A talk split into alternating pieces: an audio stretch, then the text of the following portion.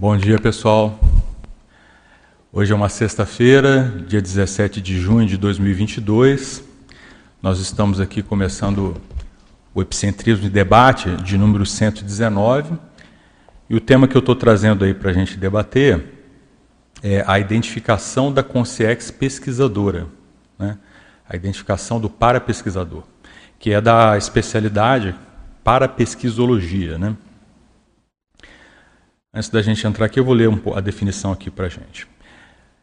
A identificação da consciência pesquisadora é o ato ou efeito de a consim, homem ou mulher, observar e reconhecer a consciência extrafísica, em geral discente de curso intermissivo, dedicada à investigação paracientífica de determinado fato, para fato, fenômeno, para fenômeno, realidade material, imaterial ou consciencial, a partir da extrafisicalidade. Alguns sinônimos seriam a identificação da consciência para pesquisadora, o reconhecimento da consciência intermissivista investigadora, observação do paraconscienciólogo pesquisador. Na contextualização, eu, eu, trago aqui um pouco falando sobre o tema, né, sobre a consciência pesquisadora, e lembrando né, que a gente tem um verbete aqui do professor Valdo, que é exatamente o nome Consciex Pesquisadora, que eu vou falar um pouquinho mais dele daqui a pouco. E aí eu trago aqui algumas ideias aí dessa, dessa, dessa personalidade, quem seria essa Consciex Pesquisadora, mais, mais iniciais ainda, e entro um pouco na, nas condições das dinâmicas parapsíquicas, né? porque a experiência aqui que eu vou trazer é uma experiência que ocorreu numa dinâmica parapsíquica. No caso, a dinâmica parapsíquica da desperticidade lá, que eu e a professora Marina, né, a gente trabalha juntos aí nessa dinâmica. E menos de um mês aí ocorreu essa experiência e a gente achou interessante trazer aqui para o trabalho para a gente discutir. Então, o que, é interessante a gente ver? Né? Essa dinâmica, eu acho interessante explicar um pouquinho para vocês como é que é, que as dinâmicas todas elas têm, né, cada uma delas tem uma certa característica, peculiaridade, tudo de funcionamento, né? Essa dinâmica é basicamente assim: você tem as pessoas que participam de modo mais frequente lá, e aí a, é, a, as cadeiras são disponibilizadas como se fosse um semicírculo, né? e tem uma cadeira na frente que fica de frente para o semicírculo. Aí a gente, a gente coloca que a pessoa, todos nós, né, todos estamos presentes, a gente aplica a técnica chamada técnica do Epicom aprendiz. Né? A gente chama isso porque a pessoa, livremente, né, pela, pela, pela vontade de cada um, a pessoa vai, levanta e senta naquela cadeira ali na frente. E aí ela vai instalar um campo bioenergético. Como que ela vai instalar? Pelo processo como se fosse um, um, um epicentro, é como um epicentro, ela vai dar a passividade parapsíquica, vai procurar se conectar com as consciências, entrar na, na, condição de, como se fosse uma TENEPS lá, né, no trânsito para, parapsíquico, e dar aquela passividade para o campo acontecer lá. E uma coisa interessante né, desse, desse trabalho é que, assim, tem as pessoas que são frequentes, né, que vão bastante naquele trabalho, então, de tempos em tempos, a pessoa vai lá e faz, aplica a técnica e a gente observa, porque não dá para todo mundo aplicar a técnica no período de uma dinâmica. Né? Às vezes aplica lá cinco, seis, sete pessoas, né? e aí, ao longo do tempo, a pessoa, bem, uma semana ela aplica, depois passa umas duas, três semanas, ela, a outra vai lá e coloca a técnica e tudo. Mas uma coisa interessante é assim, quando a pessoa vai lá aplicar a técnica e ela instala o campo dela, aparece as energias da pessoa, obviamente. Mas são as energias da pessoa mistas, misturadas, né, ou desencadeadas pela energia dos amparadores ali que estão ali presentes. E tem também as energias de todo mundo que está ali presente, das consciências, o trabalho de assistência que vai ocorrer. Mas fica uma coisa assim, mesmo havendo umas diferenças de cada experimento, né, dentro com a mesma pessoa, você percebe que tem uma identidade ali. Né? Você olha ali e vê, ó, aquilo ali é a pessoa. E faz lembrar muito aquela condição né, da, que o Valdo falava, que as energias conscienciais são o cartão de visitas né, da pessoa.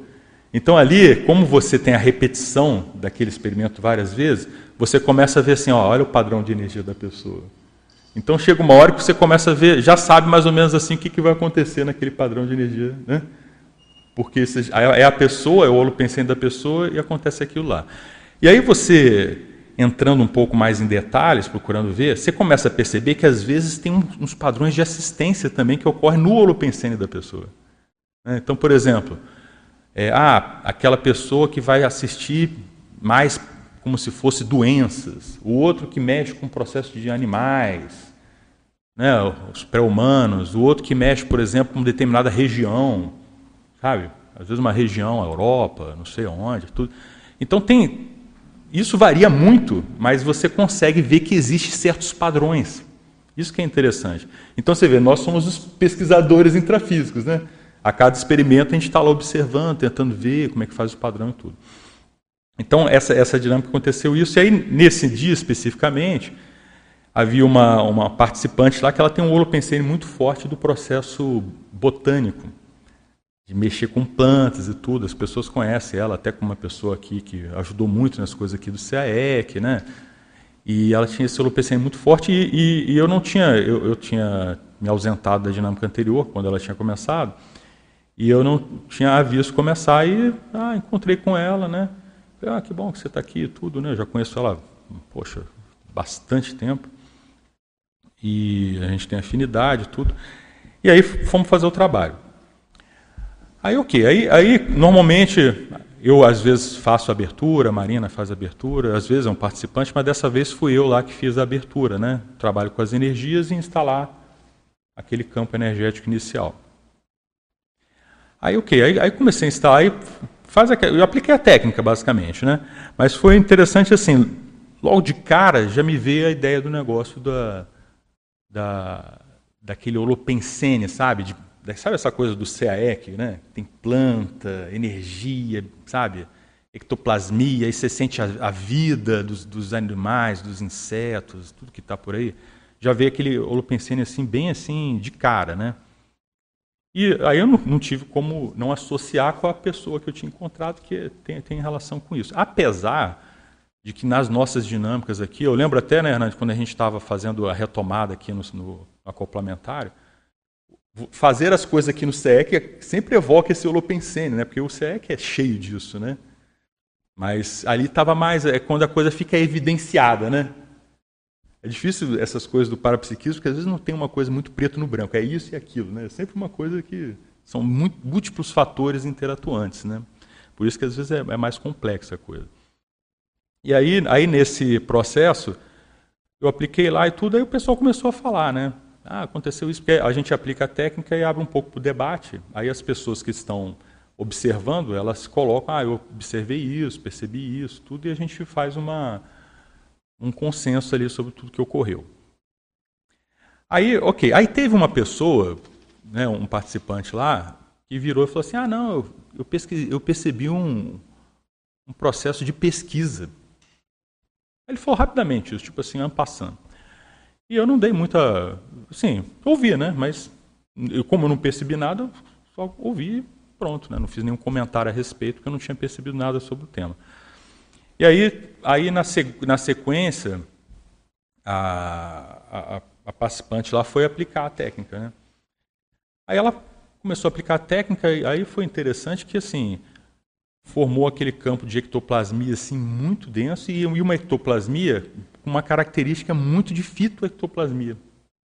É interessante porque assim, eu não acho uma coisa simples você falar, ah, não, essa ectoplasmia é de fitoectoplasmia, essa aqui é de gel. Eu não acho uma coisa fácil de você falar assim, né? Ah, não, isso aqui é de geoectoplasmia, isso aqui não é uma coisa, para mim não é uma coisa fácil saber de onde que vem cada coisa, né? Mas ali ficou bem claro isso aí que era de fictoctoplasmia. E assim, imediatamente veio aquela palavra lignina na minha cabeça. Apesar de eu saber o que é lignina, né, o Valdo falava muito sobre esse negócio da lignina e tal, ele dava muito valor disso, falava que era a base de tudo, né, da vida humana, que a gente tinha que estudar isso, tudo mais e tal. Não é uma, não é uma palavra que eu uso correntemente, né? até porque a minha área de formação é psicologia e engenharia, né? não é muito dessa, dessa área de, de botânica, da área de biológica e tal. E mas ok, aí vi aquilo ali tudo e eu comecei a, a, ficar envolvido no campo e tal. Aí eu pensei assim, aí, aí eu tive a inspiração de fechar os olhos, né? Porque a gente pode lá tanto ficar com o olho aberto, né, observando as energias que ocorrem, ou fecha os olhos, aí fica assim a critério do cliente, né? o cliente que decide que faz. Né? Aí eu fechei os olhos e na hora que fecho os olhos eu vejo a imagem de um, de um inseto, né? como se fosse uma lupa de aumento, né? Parece, parecia ser um, um insetinho voador lá e tudo. Não sabia se era um mosquito, alguma, algum objeto, que, algum inseto que mexe com planta e tal. Não sabia exatamente classificar qual que era. E, e aí o, o inseto tinha um processo de energia com ele e eu percebi duas consex estudando esse inseto que estava se estava conectado com uma flor. E, e eu vi duas consex interessadíssimas naquilo ali. É, e tudo isso muito rápido, né? Porque essas coisas dos parapsiquismos assim acontece né? num átimo às vezes. Mas me chamou muita atenção as consex, o interesse delas e assim, aquele holopensene de pesquisa mesmo. Elas estavam querendo entender o que estava acontecendo com o negócio da ectoplasmia. Isso tudo eu captei. E, e aí elas, elas observando aquilo ali, tudo, aí daqui a pouco eu fui, já me coincidi um pouco mais, fiquei com aquelas informações ali na cabeça, tudo, né? Aí, quando a gente foi comentar o, a experiência, tudo, várias pessoas tinham percebido coisas do, do, do tipo e tudo, e ficou bem claro que tinha lá umas consciências que de algum modo estavam estudando isso aí e de uma forma ou de outra tinha uma conexão com o Holopensene dessa nossa amiga aí. É, é, como se, na verdade, é como se a, não que foi ela que trouxe, mas o processo dela serviu de fator desencadeante. Né? Então, eu, eu acho interessante comentar isso, porque uma das coisas que eu tenho observado também, que é assim, como que uma pessoa que vai numa dinâmica ou num trabalho de campo, uma pessoa, faz diferença. Né? Uma pessoa. Qualquer pessoa que vai, ela faz diferença. Né? É óbvio que pode ter, às vezes, aquela pessoa que parece que ela é o centro, né? Daquele dia parece que ela que é o que vai brilhar ali no, no palco extrafísico. Às vezes acontece isso. Mas você percebe que cada pessoa tem o seu processo e a sua participação no que ocorre lá. Né? Por isso que eu acho também tão sério esse negócio desses trabalhos nossos, a gente ter uma frequência, né? Da mesma maneira que a pessoa tem uma frequência com o processo da TENEP, se ela consegue ter uma frequência nisso aí, a coisa, os amparadores vão contar com ela, as coisas vão acontecer mais né, em função dela. E ela, por si só, se coloca como parte integrante, de fato, da equipe. Né? Não é uma coisa assim, ah, agora você é da minha equipe, né? eu, eu sou da tua equipe. Não, você que se coloca nessa posição. Né? Da medida que você se vincula e assume o, o teu papel de assistente ali, de assistido, assistente dentro de um certo contexto. Mas ia comentar? Se a gente for pensar mesmo, o começo do epicentrismo consciencial é isso aí. É a pessoa reconhecer que a, o papel dela como aglutinadora de consciências e de assistências. Você tem razão. Né? É, é verdade. Onde ela onde ela vai, a presença dela já catalisa uma série de coisas. Sim. Não, e, e é bacana que você falou, ela reconhecer, porque isso já está acontecendo. Tá ela, já é dela. Né? Já é dela, porque veja, você pega uma, um, qualquer um de nós aqui, quantas conexões que a gente tem, né? Quantas conexões, não só dessa vida, de, né, de outras vidas e tudo mais. É reconhecer e assumir a responsabilidade por esse papel. O Epicom é isso. Né? É, é verdade. Você que se coloca, né? Não é alguém que vai te dar, né? Ó, oh, agora você é um epicom. Começa a perceber né? que tem essa, isso começa a agregar a partir dele. Ele fala, opa, minha responsabilidade é real nesse sentido. Então eu preciso assumir essa responsabilidade. Sim, é verdade. E é interessante que as dinâmicas mostram isso, né? Essas coisas acontecendo. Eu acho bem essa coisa da repetição, né? De você estar tá repetindo o experimento sem ser monotonia, né? É uma repetição é, agregadora, né? Que vai melhorando aos pouquinhos, que você vai aprofundando um pouco mais, você vai conhecendo um pouco mais. Por isso que eu acho que a gente tem esse papel também de pesquisador, é sério, né? Que o pesquisador é isso, né? Então, aí, aí é, teve essa experiência e tudo mais, né? E o que, que eu achei interessante? Não, aí eu não, não terminou. Aí aconteceu isso nesse dia. Aí, três dias, isso foi na terça-feira, né? eu fiquei com aquela experiência pensando, né? Poxa, interessante, tudo. qual será a mensagem né, do fenômeno, disso aí, tudo. Mas não registrei, nem tinha pensado em escrever também, sabe? Para aqui, para o trabalho aqui. Eu achei uma experiência interessante tudo, né? Aí, na, na, na sexta-feira, nessa semana eu estava lendo esse livro aqui. Né? Você conhece? Um, é livro muito interessante. Esse, esse Oliver Sacks, ele tem vários livros, né? E até fizeram um filme muito bacana, né, sobre um livro dele que é aquele Tempo de Despertar, que tem várias pessoas catatônicas, eles descobrem um remédio e o remédio, isso é real, história é real, e, e o remédio tira as pessoas que estavam há anos e anos na catatonia. E poxa, aí tem aquele drama, aquele drama e aquela coisa bacana né, da pessoa recuperar a vida e tal. E ele, esse cara escreveu esse livro muito bacana, um cara muito positivo. Curiosamente, o cara tem praticamente a idade do Valdo, né? Ele nasceu em 33 e morreu em 2015. Ele, ele é totalmente contemporâneo do professor Valdo, né? E pesquisador da consciência também, né? Dentro da, da ciência convencional, mas você vê, o cara é pesquisador da consciência junto com o Valdo, né? Ninguém pode dizer que não é, né? Cada um na sua linha, mas é. E o cara é positivo, né? O cara, sabe? Você vê o cara super culto, um erudito realmente, um escritor, o cara é muito bacana. E eu, aí eu comprei um monte de livro dele que eu não tinha e resolvi ler, ler em sequência, né, os livros que eu não tinha. Aí, antes, antes, antes de eu dormir lá, eu sempre gosto de ler um pouco tal. Aí peguei o livro, eu já estava lendo, estava né, no início né, do livro. Aí estava continuando lá, quando eu chego lá na página, logo no início deles, eu li isso aqui, né? Logo depois de ter essa experiência. Aí fala assim, ah, não foi apenas a evolução das plantas, mas também a coevolução de plantas e insetos que Darwin esclareceu pela primeira vez. Aí você vê. Aí eu tomei banho de e falei, olha só, gente. Aí, aí, você vê que tem o dedo. Aí eu pensei, cara, os amparadores estão botando o dedo no negócio para eu prestar atenção, né? Tipo assim, se liga, né, Max? Preste atenção na história. Aquilo, aquilo já me sabe, aumentou a minha atenção para o fenômeno. Falei, oh, isso aqui é uma coisa importante, eu tenho que dar mais valor para isso aí. Aí o okay, que? Aí eu falei assim, ah, vou ver o que, que, eu faço com isso, né? Aí no dia seguinte, eu acordei e tal. Então, só um detalhe, né? Eu acordei, recentemente a gente plantou um, lá em casa uma planta que eu acho super bonita, que é o manacá. A gente plantou um arbusto pequeno de manacá, mas é impressionante como aquilo dá flor, né, cara? Sabe? Tá na época, né? Tá E é um arbustinho pequeno, cara, mas de repente apareceram lá uns 20, 30 brotos, assim, num arbustinho pequeno, né? E umas flores lindas e tal, né? Tinha que botar até mais OIC lá, né, mano? Aí, aí eu fui lá perto lá do Manacá para ver detalhe. Quando eu vejo lá, eu vejo várias abelhinhas nas plantas entrando, os insetos, cara. Aí, aí você vê assim, olha só as conexões das coisas, cara, tudo acontecendo e tal.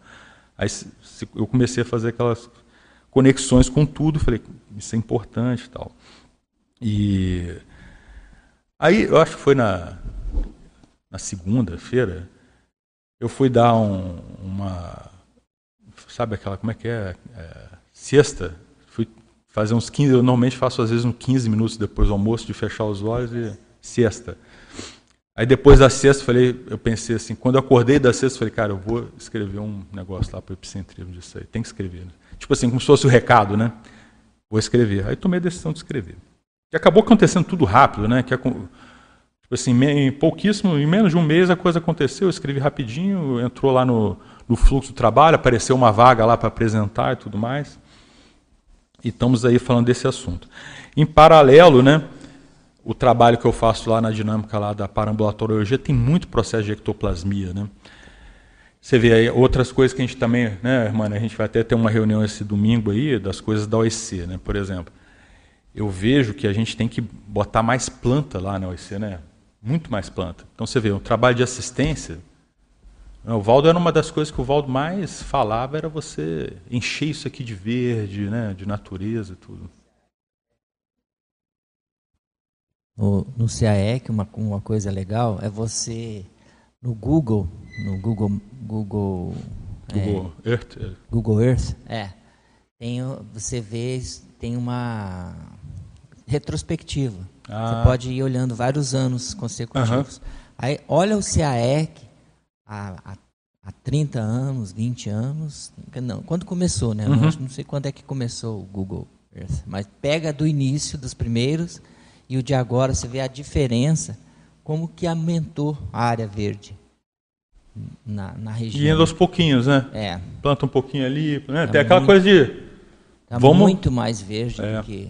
Não, a OEC melhorou. A OEC, cara, era um campo né? Parecia um deserto, né? Tinha aquela estrutura ali no meio e um deserto. Aí a Marília Takemoto, a Marília começou a plantar. É porque uma vez foi uma foi uma arquiteta especialista em jardim, nessa parte de urbanismo, jardinagem, foi lá, fez um projeto gratuito, doou para a OIC e tal.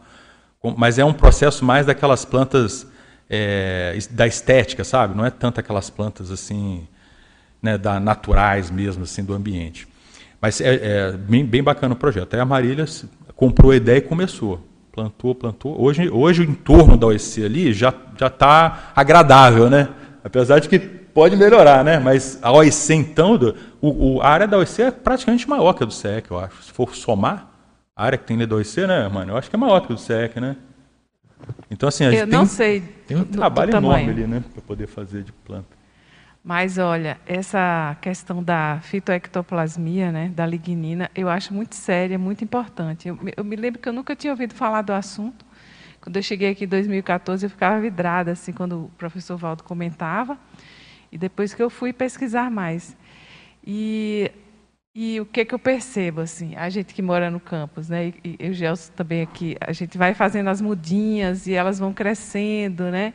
E de, chegando em determinado ponto, a gente espalha elas pelo campus e, e daí, depois de uns meses a gente vai olhar, nossa, olha aí, ela conseguiu, né? Viveu, né? né? Sobreviveu. Então, né? é como se Ao fossem elementos, são elementos são. relacionados à nossa convivialidade e você vai criando um, uma certa amizade, entendeu? Com, com cada planta, né?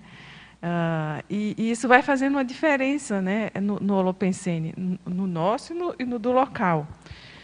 E, e eu penso que para a questão da assistência é, que a gente faz, né, é, é, de recomposição ali do, do energossoma né, e do Sim. holossoma como um todo, Regeneração. eu acho muito importante é, essa questão da, da flora, né? Da é. fauna e da flora, mas... Não, é engraçado que nessa experiência, irmã, Sim.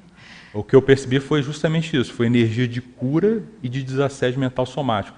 Então você vê, os, parece que eles pegam um negócio da ectoplasmia para mexer com a cabeça das pessoas mesmo. Né? Uma coisa que seria bom na OIC seria fazer um, um jardim de fitoterápicos. É plantas medicinais. É, já é, tem essa ideia que o Marco trouxe, né? o é. Jardim de Minerva. Sim, é para puxar esse holopensene, né? A gente vê isso muito na TENEPS, eles usando, por exemplo. Às vezes vem até orientação para a gente plantar calêndula ou plantar alguma, algum fitoterápico. Às vezes tem, às vezes a gente planta aqui no, no, no nosso jardim, que é por orientação dos amparadores. Bacana. É, então, essa, é uma ideia interessante. Isso, eu acho que isso aí é legal. Sim.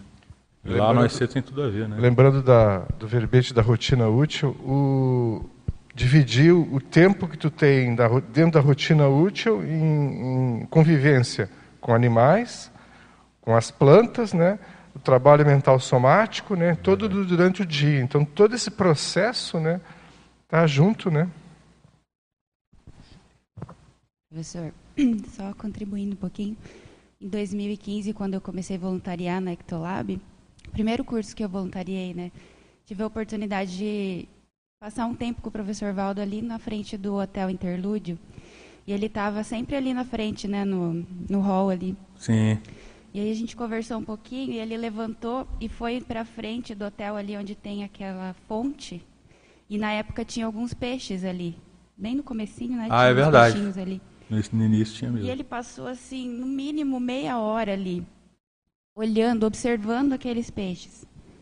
Né? E a gente ia conversando alguma coisa e ele até pegou um pouquinho de ração que o pessoal tinha uh -huh. ali para jogar para os peixes, ele ficava observando o comportamento desses, desses peixes ali, como eles Bacana. se escondiam às vezes do sol. Isso aí, enfim, eu achei muito curioso ele ficar fazendo essa pesquisa mesmo, Sim. observar o, o comportamento dos peixes, né? E eu sempre tive essa conexão com os animais e com as plantas, né? Eu acho por por ter a sensibilidade da energia, eu sempre me senti muito bem. Então, eu acho que, além da gente utilizar a, eh, a energia, a fitoenergia, a zooenergia, eu acho que essa observação mesmo, sabe, Sim, da natureza. Você olhar como funciona essa, essas interrelações, como que o animal está dentro da água e se comporta, a luz do sol, as plantas, como elas se comunicam, como elas se comuni- é, de- interdependentes dos, dos insetos. Eu acho que essa cognição é que vai ajudar muito nessa questão da ectoplasmia, é, modificar a- alguma estrutura né, no nosso cérebro para melhor. Perfeito. Porque a gente, a gente pode ter a influência da energia que ajuda, mas eu acho que o que mais é, faz diferença é essa mudança na cognição, é você entender mesmo o processo, né? E aí a energia flui porque você acessa essas estruturas. Não, legal. Você me fez, você estava falando aí, me fez lembrar um livro que eu recomendo a leitura, chamado, não tem em português ainda, que é Extended Mind. Extended Mind. É mente estendida, né? É o nome do livro. Aí o que que, o que que o livro fala lá? São vários capítulos que ele mostra assim como que a gente pode expandir a nossa mente, né?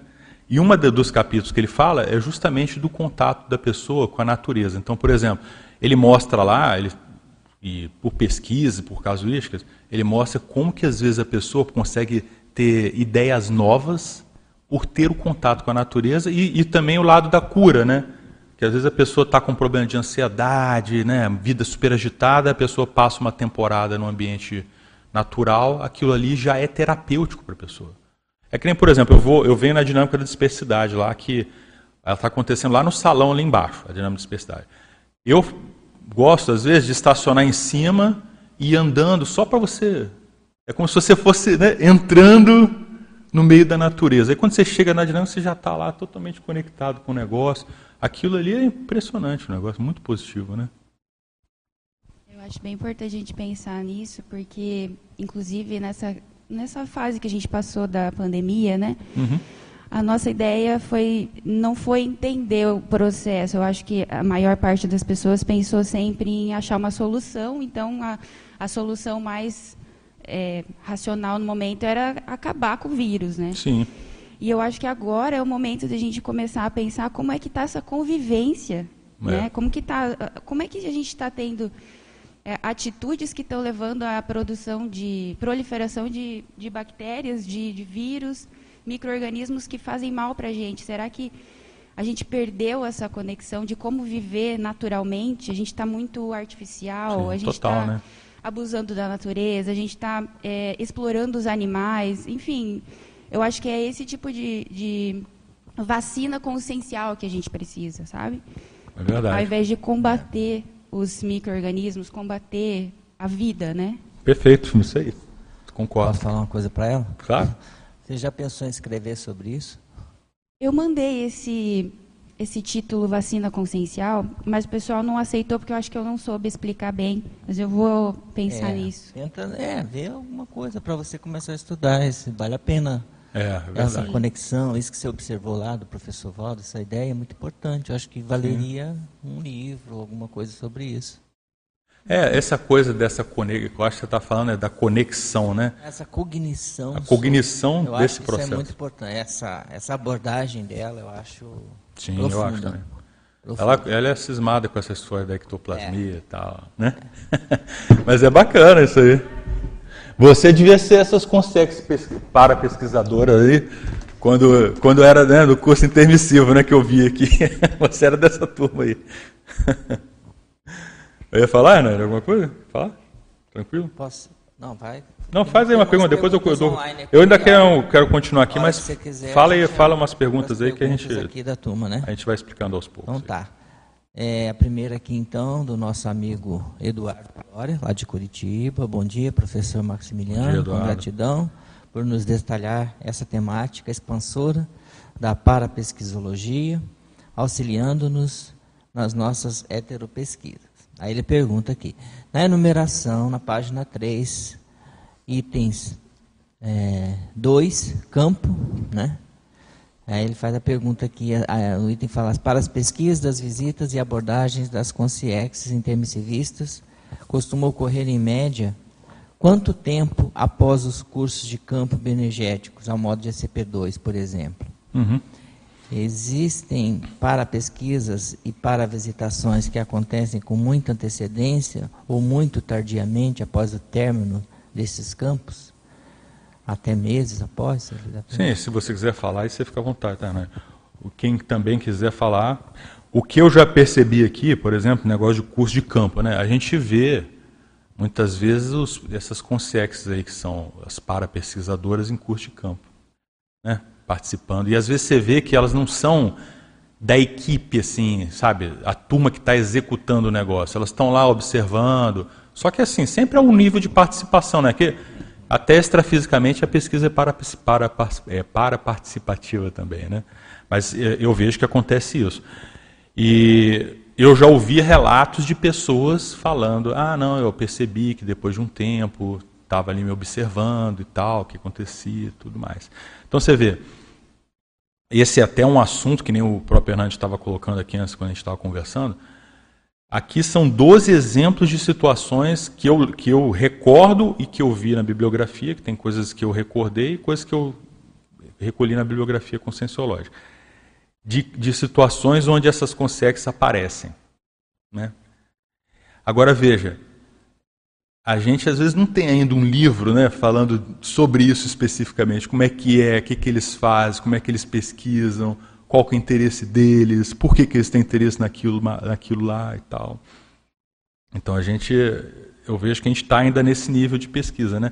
Tem muita coisa que a gente, nessas dinâmicas, nos cursos de campo, que a gente faz, que a gente participa, que você vê muito relato né, rico né, em termos de experiência parapsíquica. Mas aí você vai ver, pouco disso fica de fato registrado. Né? O percentual do, das vivências e do registro, ele, Está melhorando, eu vejo, né, em relação ao que era antes, mas ainda tem um gap ali de várias coisas que são experienciadas daquilo que não é registrado. Né? Acho que todos nós. Né? Sempre isso faz até parte, né? Você sempre vai vivenciar muito mais daquilo que você vai conseguir registrar. Isso aí é inerente. Mas eu acho que a gente tem bastante coisa para avançar nesse aspecto aí. Agora aqui, entrando um pouco na pergunta do Dória, né? acontece de tudo, né? Pode ser antes, pode ser durante, pode ser depois, a gente já viu, né? É verdade. Quando, é, às vezes, por exemplo, não só nos cursos, mas aqui mesmo, no tertuliário, nas coisas, nas coisas do professor Valdo, a gente via às vezes que ele ficava, às vezes, meses falando sobre uma determinada presença de consciência. E às vezes eles ficavam uma temporada, né? Só observando. Não, ele cansava é. de falar, ah, ó, chegou aqui o um amparador tal, com um monte de gente, né? Ele é um amparador e as, e as consex são pesquisadoras, observadoras e tal, né? Quantas vezes ele relatou isso aí? Por exemplo, no caso que você relatou aqui, depois da experiência você teve algumas sincronicidades.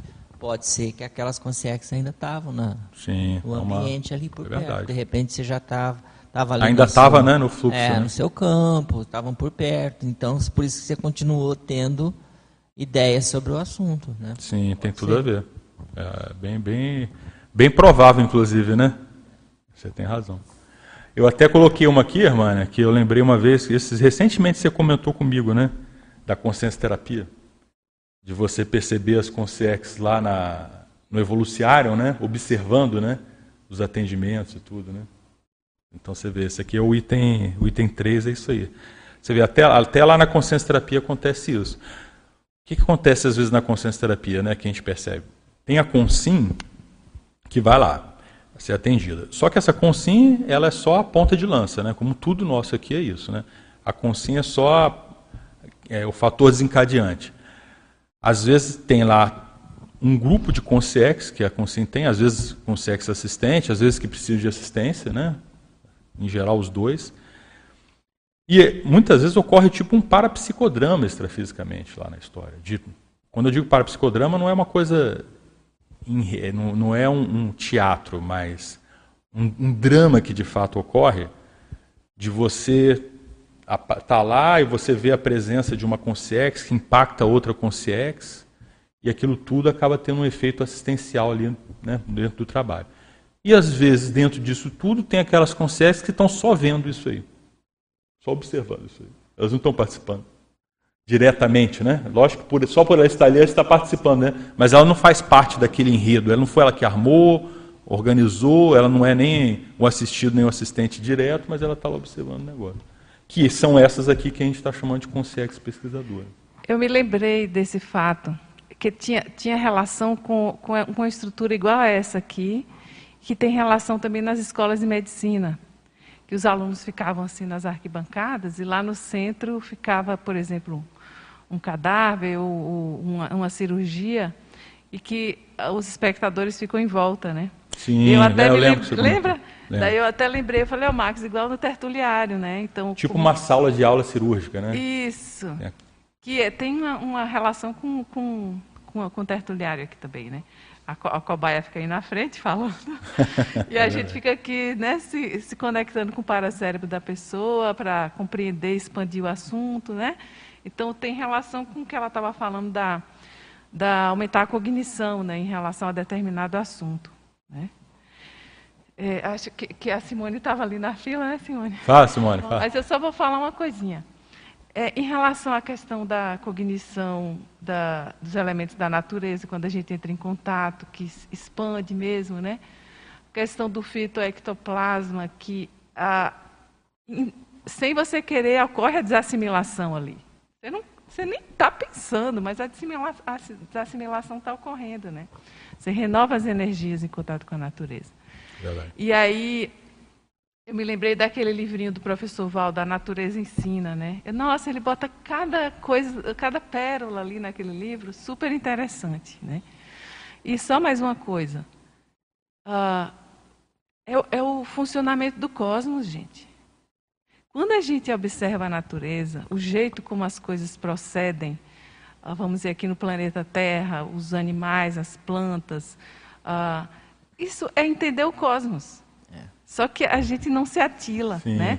Ah, um bichinho, uma plantinha. É. Mas se você for observar como, como é essa cadeia, como é esse funcionamento, você começa a atilar para o cosmos, que eu acho que é isso que o Valdo coloca. É naquele livrinho A Natureza Ensina, que é um é. livrinho pequenininho, mas ele é muito pretensioso, né? né assim, é precioso, pretensioso o, e precioso. Que eu, o que eu falo sobre isso é que é, é pela cognição que você chega na mega fraternidade, não é pela emoção. Não é um sentimento que há, que cresce. É a cognição que expande. Você pega, por exemplo, um cara que ele é especialista em mimecologia, ele ama as formigas. Porque de tanto estudar, ele desenvolve um rapport, um sentimento, e aquilo, ele compreende a formiga muito mais do que qualquer pessoa.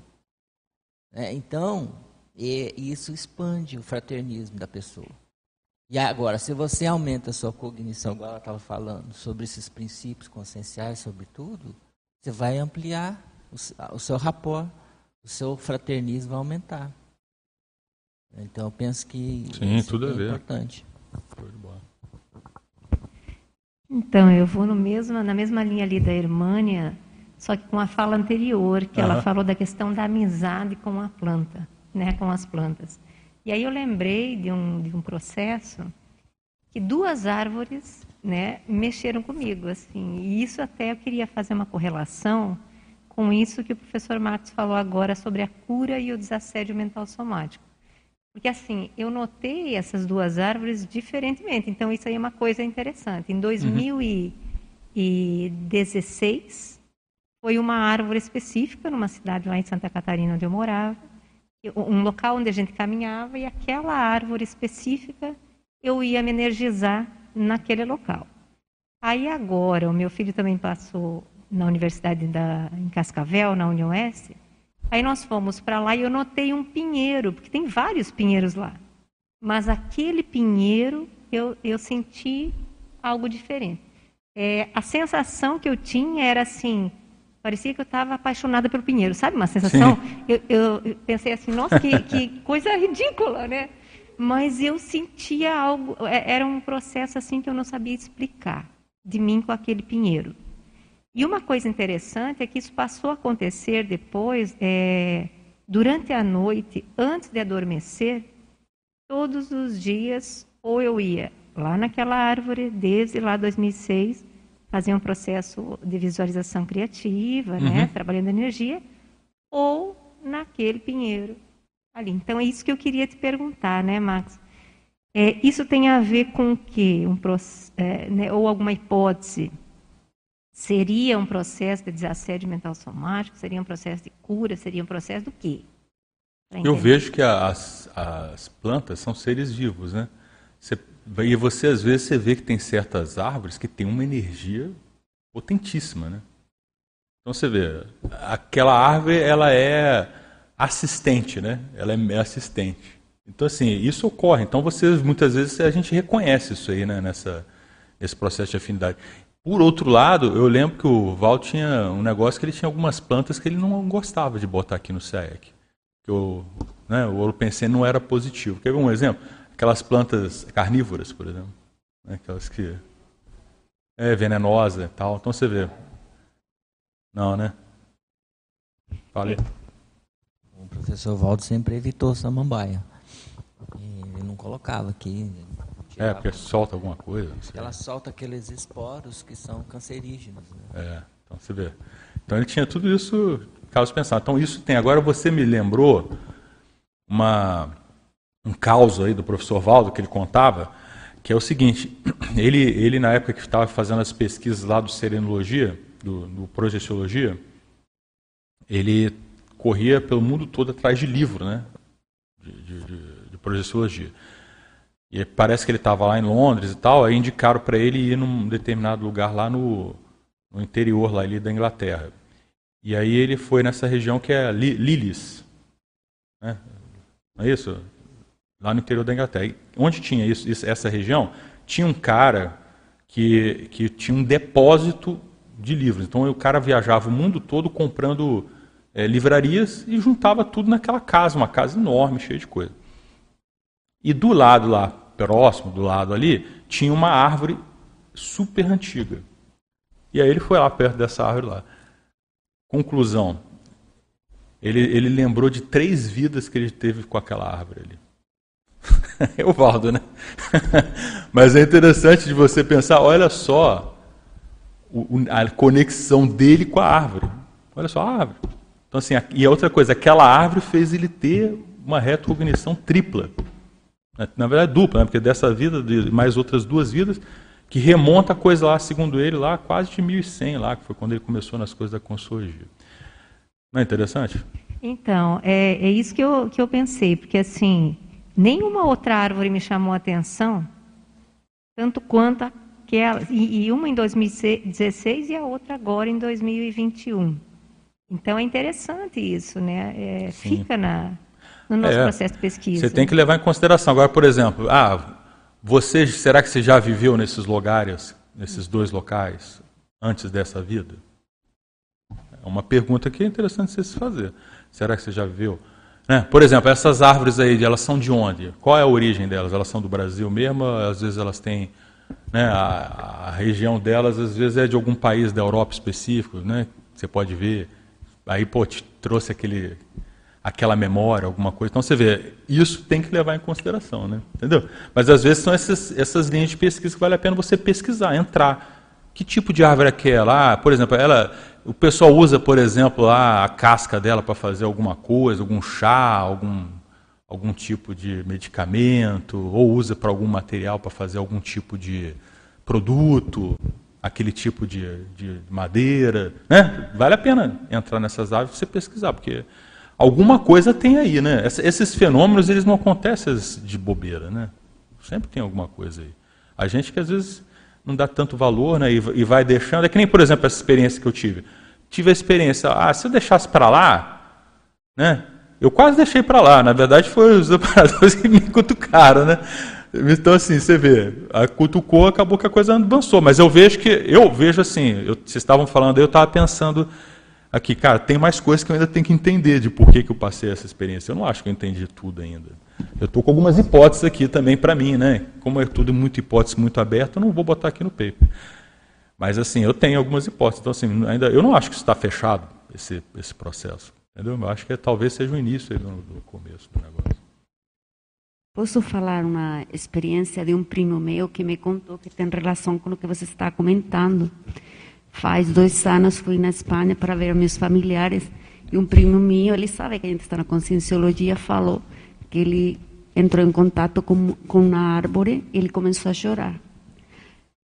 Tá, foi a primeira vez que ele começou a pensar em outras vidas, na multidimensionalidade.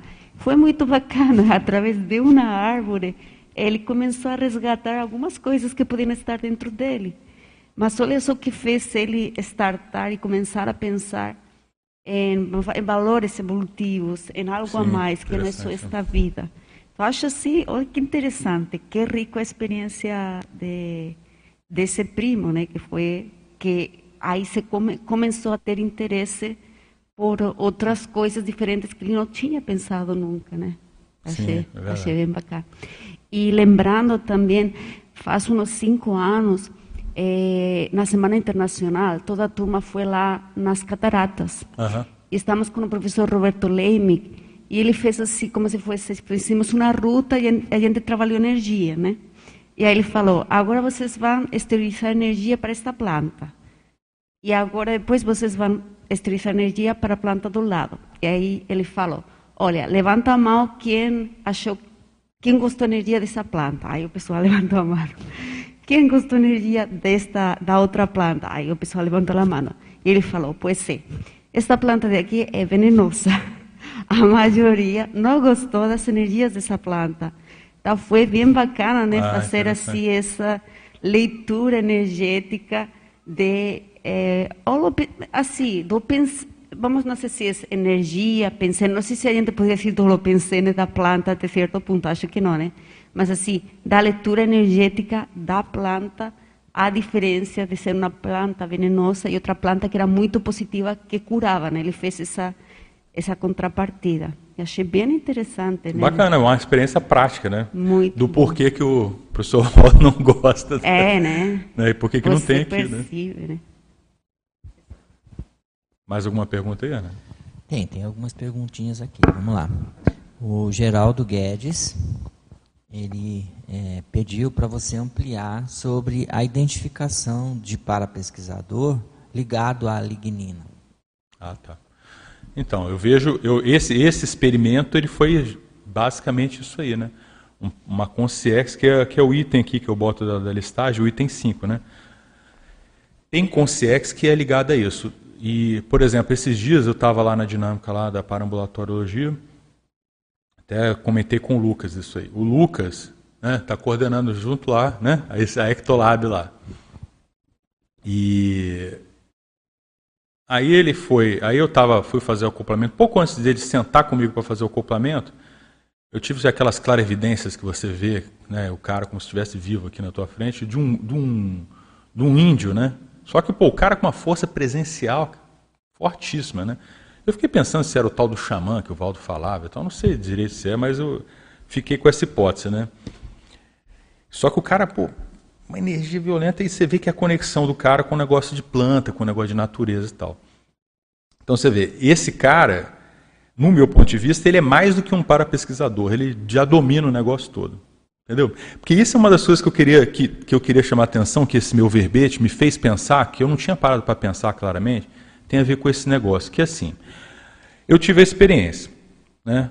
vi lá umas consciências, eu vi que elas eram para pesquisador, isso eu percebi, mas eu não sabia que, quem que eram essas, essas consciências, elas eram amparadoras, quem que elas eram de verdade, eu não, eu não cheguei a pensar nisso, né? Eu percebi que elas estavam lá pesquisando o negócio e elas não eram negativas, né? não eram positivas as, as. Aí beleza, aí eu resolvi escrever sobre o assunto e tal. Aí o que, que eu fui fazer? Vamos escrever, né? Toda tarefa de um, de um pesquisador é, antes de escrever, vá pesquisar as referências bibliográficas, né? Que é o, o caminho natural aí que você faz. Aí nessa pesquisa eu fui encontrei o verbete do professor Valdo, Consciex pesquisadora. Ele coloca essas Consciex na intermissiologia. E o que, que o que, que me, me causou uma certa surpresa, vamos dizer assim. Ele, ele fala que a consex, nessa essa definição dele, mostra que para ele a consex pesquisadora é aluna de curso intermissivo. Então ele fala, olha a definição, ó. a consex pesquisadora é a consciência extrafísica aluna de curso intermissivo. principalmente no período de observação das vidas das consins, preparando-se para o próximo renascimento intrafísico em fase pré-dessomática. Então, assim, eu quando olhei, eu não tive a ideia de ver assim, ah, é uma aluna de curso intermissivo. Eu não tive essa ideia. Mas quando eu li isso aqui, ficou claro para mim que elas eram alunas de curso intermissivo. Você entendeu? Então você vê, a pesquisa ampliou, eu tive a experiência, fui atrás da referência, isso ampliou minha cognição. Né? Por quê? Vamos ver, quem, alguém escreveu sobre isso? Oh, cara, o Valdo escreveu sobre isso. Né? Às vezes podia ter sido outra pessoa até, mas o fato que o Valdo escreveu. E aí, nesse verbete é curioso que ele chega aqui e, e, tem uma classificação, né? Ele fala assim, ó, lá na caracterologia. Sobre a ótica da intermissiologia, eis, por exemplo, a ordem funcional, três categorias básicas de consciex. Aí ele fala assim, consciex amparadora, aí dá lá umas características dela, consciex assediadora e três, consciex pesquisadora. A consciex extrafísica, aí ele diz quem que é, né? A consciex extrafísica em convalescença quanto à alta evoluciologia aluna de curso intermissivo, observadora, interessada e atenta das vidas das consciências, e aquela mais encontradiça nos holopensenes dos conscienciólogos em geral. Eu falei, pô, chutou, arrebentou, né? Aí você, cara, olha só. E eu, na verdade, dei o nome, esse nome do verbete, foi por causa do que ele colocou na, na frase enfática. Aí ele fala assim, ó, a identificação da, da existência das consciências pesquisadoras apresenta enorme relevância para a consciência lúcida, intermissivista, cognopolita e estudiosa das interações. Aí eu lendo esse verbete, eu pensei, não, o que eu tive foi uma identificação das consciências pesquisadoras. Eu fui chegar a essa conclusão lendo esse verbete. Entendeu? Fechou. Tipo assim, o meu diagnóstico, né? Fechou a hora que eu li esse verbete. Agora você vê, isso é pesquisa. É a pesquisa da consciência intermissivista, que sou eu no caso, né? Tem as, tem as pesquisas da Consciex intermissivista, tem pesquisa da Consciência. Às vezes a turma fica mó discussão teórica, ah, mas qual método de pesquisa, qual não sei o quê, metodologia, para metodologia, para epistemologia. Cara, isso aqui é que interessa. Você entendeu? Isso aqui é o que interessa, no final das e contas. nós somos objeto de pesquisa deles. É. Sim, é, exatamente, total, né? Eles estão pesquisando a nossa experiência intrafísica. É. E eles eu, sabem eu, que eles vão passar por, essa, por essa experiência é. depois, né? Exatamente.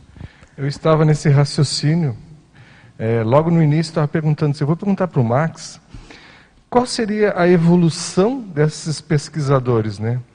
Porque, na realidade, o, o, que, o, o que ele disse agora é o seguinte, nós somos a ponta de lança, as consins, que estamos evoluindo dentro do estudo da conscienciologia. Mas o curso intermissivo também do outro lado, ele deve também estar evoluindo. Então aí tu, você fica imaginando, eu primeiro pensei assim, poxa, o compromisso nosso de ter esses processos, aí vem a nossa pesquisa até na própria construção do campus, na construção das próprias dinâmicas, no processo de estar tá todo né, cumprindo aquele horário, aquele, todo aquele processo que a gente sabe que ancora a nossa pesquisa e a pesquisa deles também.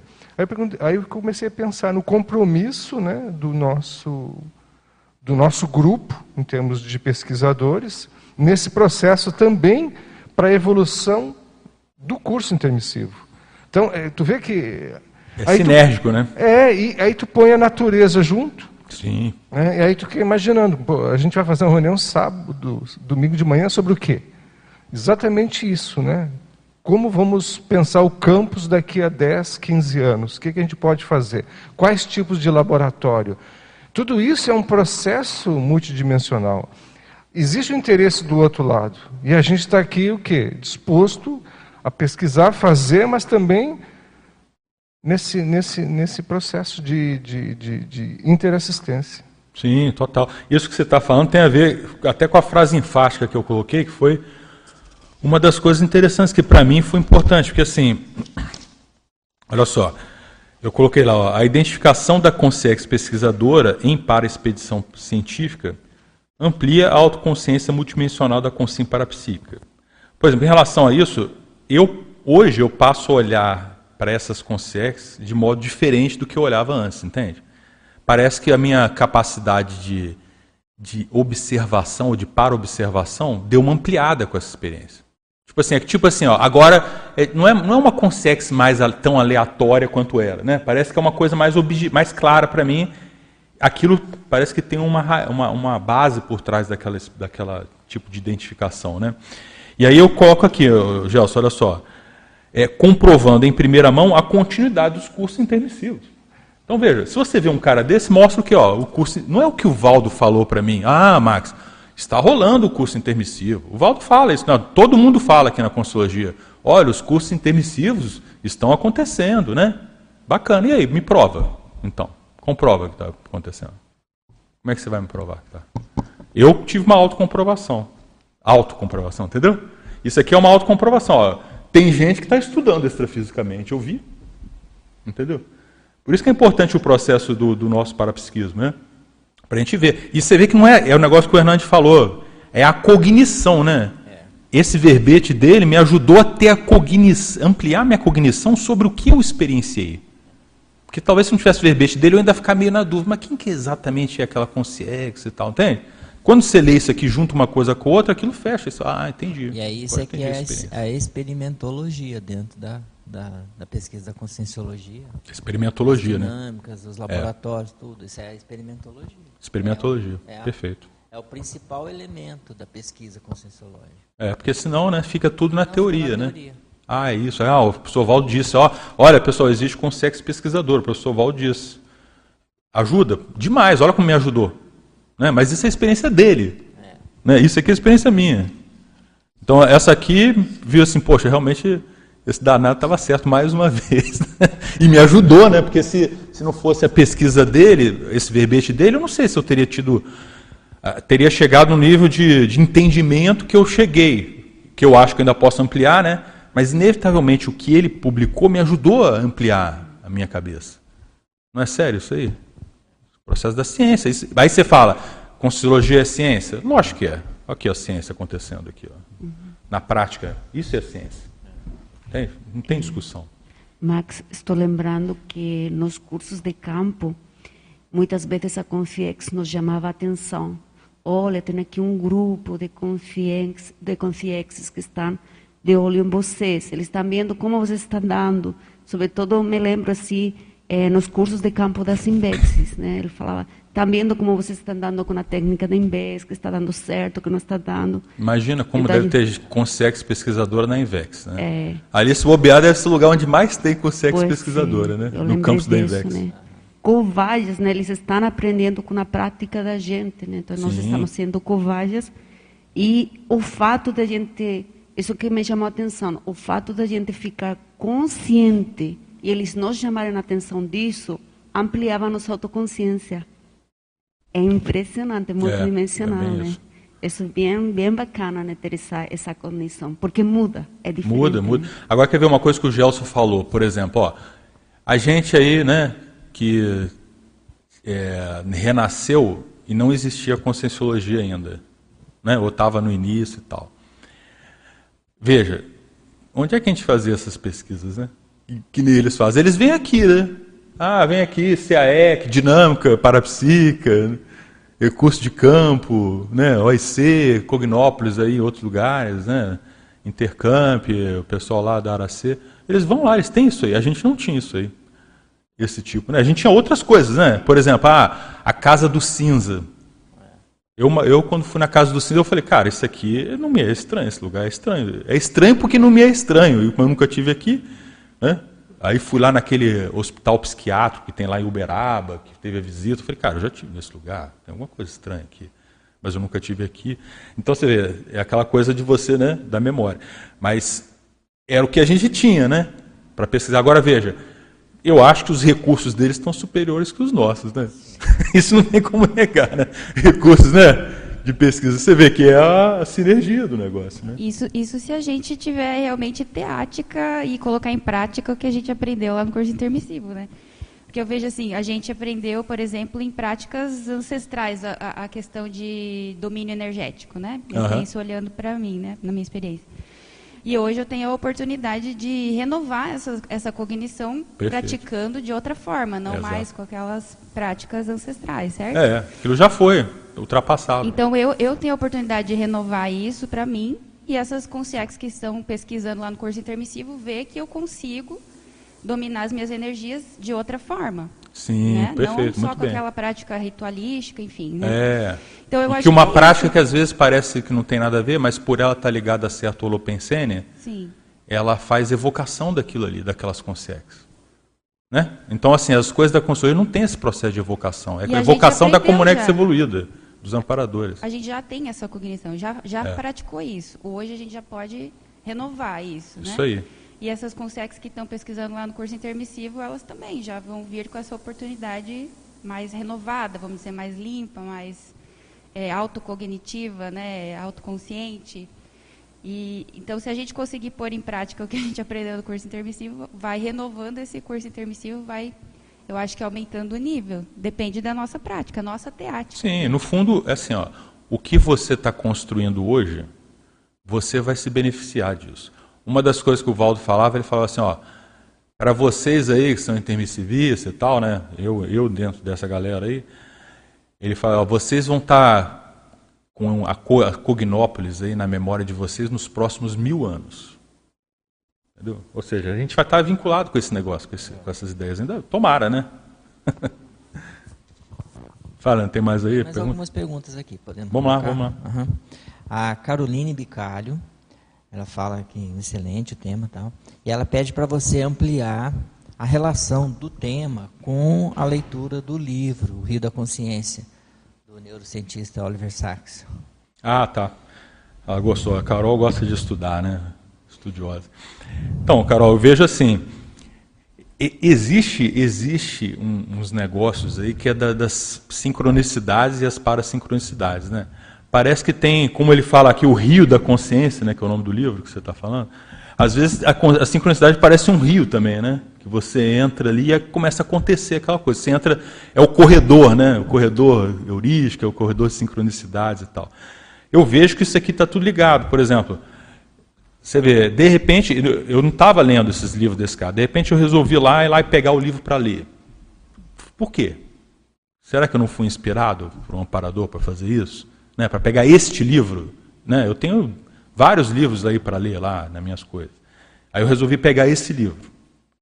Aí entro nas coisas, começo a me envolver na história do livro e tal, acontece o fenômeno. Então você vê, é, é- é uma coisa que a Hermânia falou que eu acho que assim, a, a gente começar a ver essa conexão das coisas que a gente faz. Né?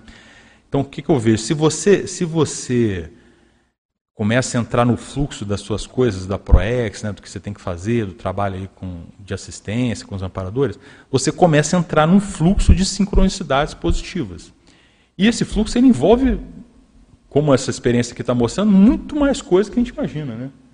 Então você vê, ele envolve a sua vida profissional, às vezes, ele envolve a sua relação familiar, ele envolve a sua leitura, as suas pesquisas. Né? Por exemplo, negócio de escrita, isso é uma coisa que eu fico pensando. Por exemplo, às vezes eu tenho certos temas que eu sento para escrever e a coisa não flui.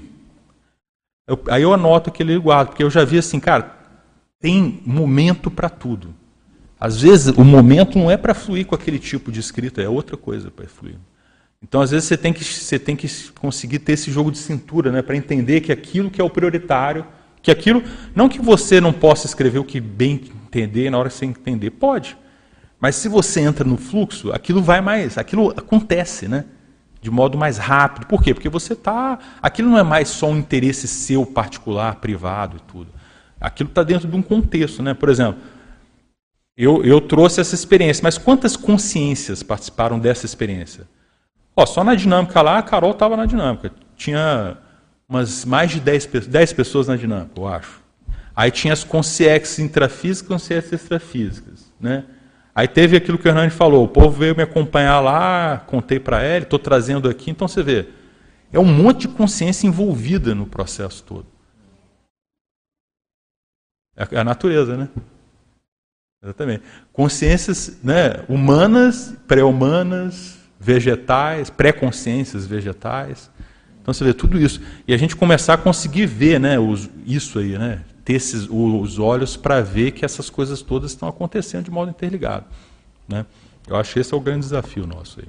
Max, é, dentro disso que você está falando, dessa conexão, relembrando aquela questão que você colocou logo no início em relação a essa dinâmica de autodispersidade, né? Eu fiquei pensando aqui, porque como a gente também pesquisa a questão de ProRex, né? É, a importância desse reconhecimento do seu próprio campo, né? Porque no momento que você faz essa instalação de campo, ali como você falou, é, até seria, vamos dizer assim, um exercício de receber feedback de outras consciências quando você tem dúvida em relação ao processo praxológico, né? Sim. Então me veio muito forte isso, assim, quando você compartilhou essa questão, né? Porque eu acho que muitas vezes nós temos pouco essa leitura da conexão com o campo, né? Ou por talvez bloqueios ou vários outros fatores, mas o importante é a gente se predispor, né, a a permitir o nosso campo aparecer e ao mesmo tempo ser é. É o experimento que o Hernandes estava falando. É. A gente se colocar em experimentos. É. Por exemplo, eu acho, eu acho que a turma, a nossa turma, a gente ainda não entendeu a importância dessas dinâmicas lá, por exemplo, que estão acontecendo. Eu acho que tem muito pouca gente nas dinâmicas, em geral. Pela importância que é, pelo tudo que ocorre lá de assistência e tudo, sabe? Eu acho que o pessoal está comendo bola nisso aí. Uma parte, né, vamos dizer assim que não está indo, né? A parte que não está indo, né?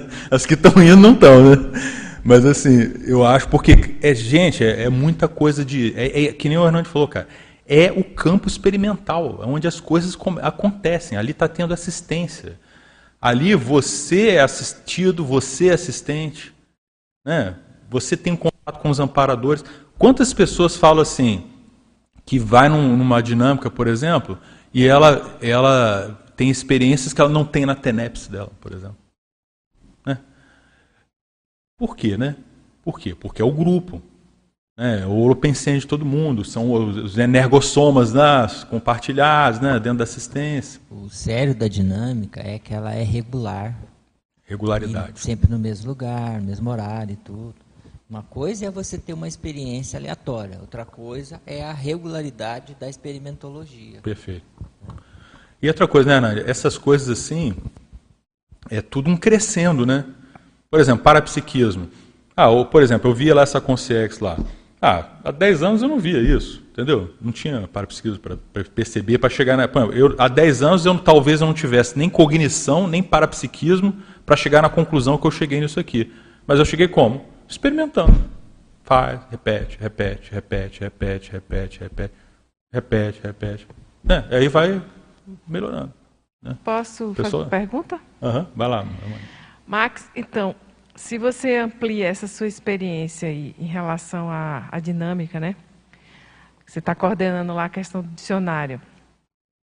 Então, assim, se você já, já tem percebido também observadores, pesquisadores, naquele holopensene da construção do dicionário da consciência terapia. Sim. O que eu percebo, eu não, eu não percebo tanto observador, eu percebo os, os, os, vamos dizer assim, aqueles co-escritores, vamos dizer assim, sabe? Gente que é aquilo que eu falei do negócio do fluxo, né? De repente vem aquele, aquela ideia para você entrar naquela linha de pesquisa, daquela linha de tempo, você vê que aquilo lá não é só seu, né? Aí você vê, você percebe a consciência e vai lá e entra. É, isso tem de fato. Sabe? Mas vamos ampliar, assim, vamos lá para a hipótese, né? Uhum. Então, imagine o pessoal que está no curso permissivo que pretende ser consciência terapeuta na próxima, uhum. né? Sim. Será que eles não estariam ah, por ali, né? Também, né? Eu já pegando as ideias, vendo os conceitos, como é que a gente aplica, né? Sim. Ou da aplicação, como é que né? a gente está escrevendo. Outra coisa, as discussões. Tem o cara que está lá hoje inspirando uma entrada do dicionário e depois que ele ressomar, ele vai fazer um tratado sobre aquilo. É, a partir daquela entrada, né? Pensa isso. Sim, eu acho também, eu acho também. O que eu estou falando não é nem o que não tem, eu estou falando que a minha percepção é mais desse negócio, mas eu não... Cara, porque eu vou ser bem sincero, irmã. Assim, esse negócio dessas consciências pesquisadoras, eu não dava muita bola para isso, não. Eu comecei a dar bola depois que eu tive essa experiência. Eu percebi, eu, eu focava mais no processo dos amparadores e tal, sabe? Nunca dei muita bola. Tinha uma outra percepção assim, né? Mas nunca parei assim, ah, deixa eu pensar nisso aqui seriamente e tal, sabe? Assim, né? Todo mundo tem um pouco de topeira também, né? Então assim, a gente vai desenvolvendo, né? Se a gente for pensar, cada tópico da conscienciologia pode virar um tratado. Então É. você tem um universo enorme aí. Né? É verdade. Posso botar mais perguntas? Fala mais uma, depois eu passo para ti. Bom, tem, tem duas aqui que são, são é, relatos assim de sincronicidades, né? Uma aqui da Patrícia Gisele, ela fala aqui da sincronicidade durante a exposição, no momento em que falava de planta e abelha, eu apreciava e gravei um vídeo com a cena e narração. E aí ela postou lá no perfil dela alguma coisa também relacionada com a abelha. Ah, no- durante aqui o debate. É, a hora que estava falando. Legal. E aí, é, a Alba Figueiredo, ela fala, teve uma experiência muito pertinente ao tema. Estava absorvendo energia da natureza e ouvi um amparador ao meu lado. E aí, a, a, a inspiração do amparador. Não basta absorver energia da natureza, é preciso estar com ela. Ah, legal. Tudo a ver, né? Que a gente estava falando aqui, né? É, tem muito a ver. É, bacana. Aí eu pergunto para ela, era um amparador assim de função ou era um parapesquisador que estava lá, né? Fica essa pergunta que para ela, né? ela estudar. É porque assim, ó, a gente pensa, a gente pensa assim, existe um amparador e o assediador, né? E só isso. Mas não é bem assim, né? Tem um monte de consciência, Esses né? três aí que o Valdo já colocou. É, só esses três aqui são três perfis, né? É. Porque assim, ó, o que eu comecei a entender também, negócio do amparador, depois até lá no finalzinho da, da vida do Walter, que ele começou a falar, que quando se fala de amparador mesmo, mesmo, é quase, é tipo assim, é de desperto para cima extrafísico, né? É o cara que domina o processo da evoluciologia, ele entende tudo. Agora, até ele chegar nesse nível, às vezes ele vai, ele vai ser 70% amparador, 30% guia cego, né? Às vezes O que acontece a isso. gente tem percebido agora também são os Os paraconscienciólogos, paraconscienciólogos. que são aquelas pessoas que conviveram com a gente aqui, dessomaram e agora estão lá no, no, na, na- curso intermissivo de novo, Sim, né? São é, é, Tão por aí, né? Segundo curso intermissivo, então alguns a gente quando a gente estava fazendo aquelas energizações aqui no CE, começaram a aparecer muitos. E aí teve um dia que estava tendo uma espécie, do jeito que a gente tem o Consim Cobaia, eles estavam fazendo o Consciex Cobaia, com aqueles para pesquisadores, quer dizer, eles estavam analisando a vida deles, como eles foram aqui, para servir de exemplo para aqueles que estavam lá. Então, tudo isso aí é É verdade. É mais uma para personalidade, né? Mais uma personalidade. É o paraconsciencial. É o cara que já sabia da consciologia quando dessomou, né? E já re- re- E recuperou agora aquela ele é, informação um- lá. ele é a Consciex pesquisadora, mas também Mas tem uma visão, né? E ele tem um rapport com a gente. Sim, Porque ele viveu aqui. é verdade. Né? Interessante isso aí, né? Eu até botei, você viu que eu botei o terceiro sinônimo, eu botei isso para lembrar, né? Botei aqui, ó, observação do paraconscienciólogo pesquisador, pra- que eu lembrei justamente dessa lá. experiência que a É. gente teve lá, É. que foi interessante realmente. Pode falar. É, também dentro desse contexto que o professor está falando, eu até anotei aqui, né? é, qual é o nosso nível de detalhismo para fazer essa identificação daquilo que flui e o que não flui naquele momento específico que você está imerso num campo. É, porque, por exemplo, é, até fiz ali a formação de autores com a Hermânia ali, né? Então, eu estava num processo de autopesquisa de finanças. Uhum. Só que veio uma informação para eu escrever sobre é, autopesquisa do Amparo ProProex. Então, aí eu fiz um verbete, você veja, veio um processo transversal, né? Sim. É, fiz a pesquisa e aí eu pensei, mas o que, que isso aqui tem a ver com isso aqui, né? Por mais que eu entendesse que seria é, uma, um, um compartilhar do, do, do amparo específico em finanças, vamos dizer assim, Sim. seria um compartilhar. Mas assim, é difícil você fazer isso. Eu acho, difi eu Sim, acho não é, difícil. não é fácil. Porque às Não vezes você entendo. vai fazer o, o- A gente está em dinâmicas o tempo todo. É como o professor falou. Às vezes você pensa, não, esse tema é para mim, vou escrever. E não flui, né? não vai, não, não avança. E aí, então, é, é, é isso que eu acho que, que dá trabalho para a gente fazer, essa. Pegar. Esse discernimento, né? É. Agora, quer ver, ó, por exemplo, que nem a irmã colocou. Nos últimos anos, a minha prioridade tem sido o dicionário da consciência terapeuticologia lá, que a gente está escrevendo junto com a turma lá. né? Essa é a minha prioridade em termos de escrito. E continua sendo. Até publicar vai ser, né? A hora que só vai deixar de ser a hora que. Não sei nem se vai deixar de ser, porque a tendência é que a gente queira continuar fazendo outros verbetes, mas é aquela etapa né, fundamental, né, irmã Hernani? Sem publicar, né, não adianta, né? Tem que publicar.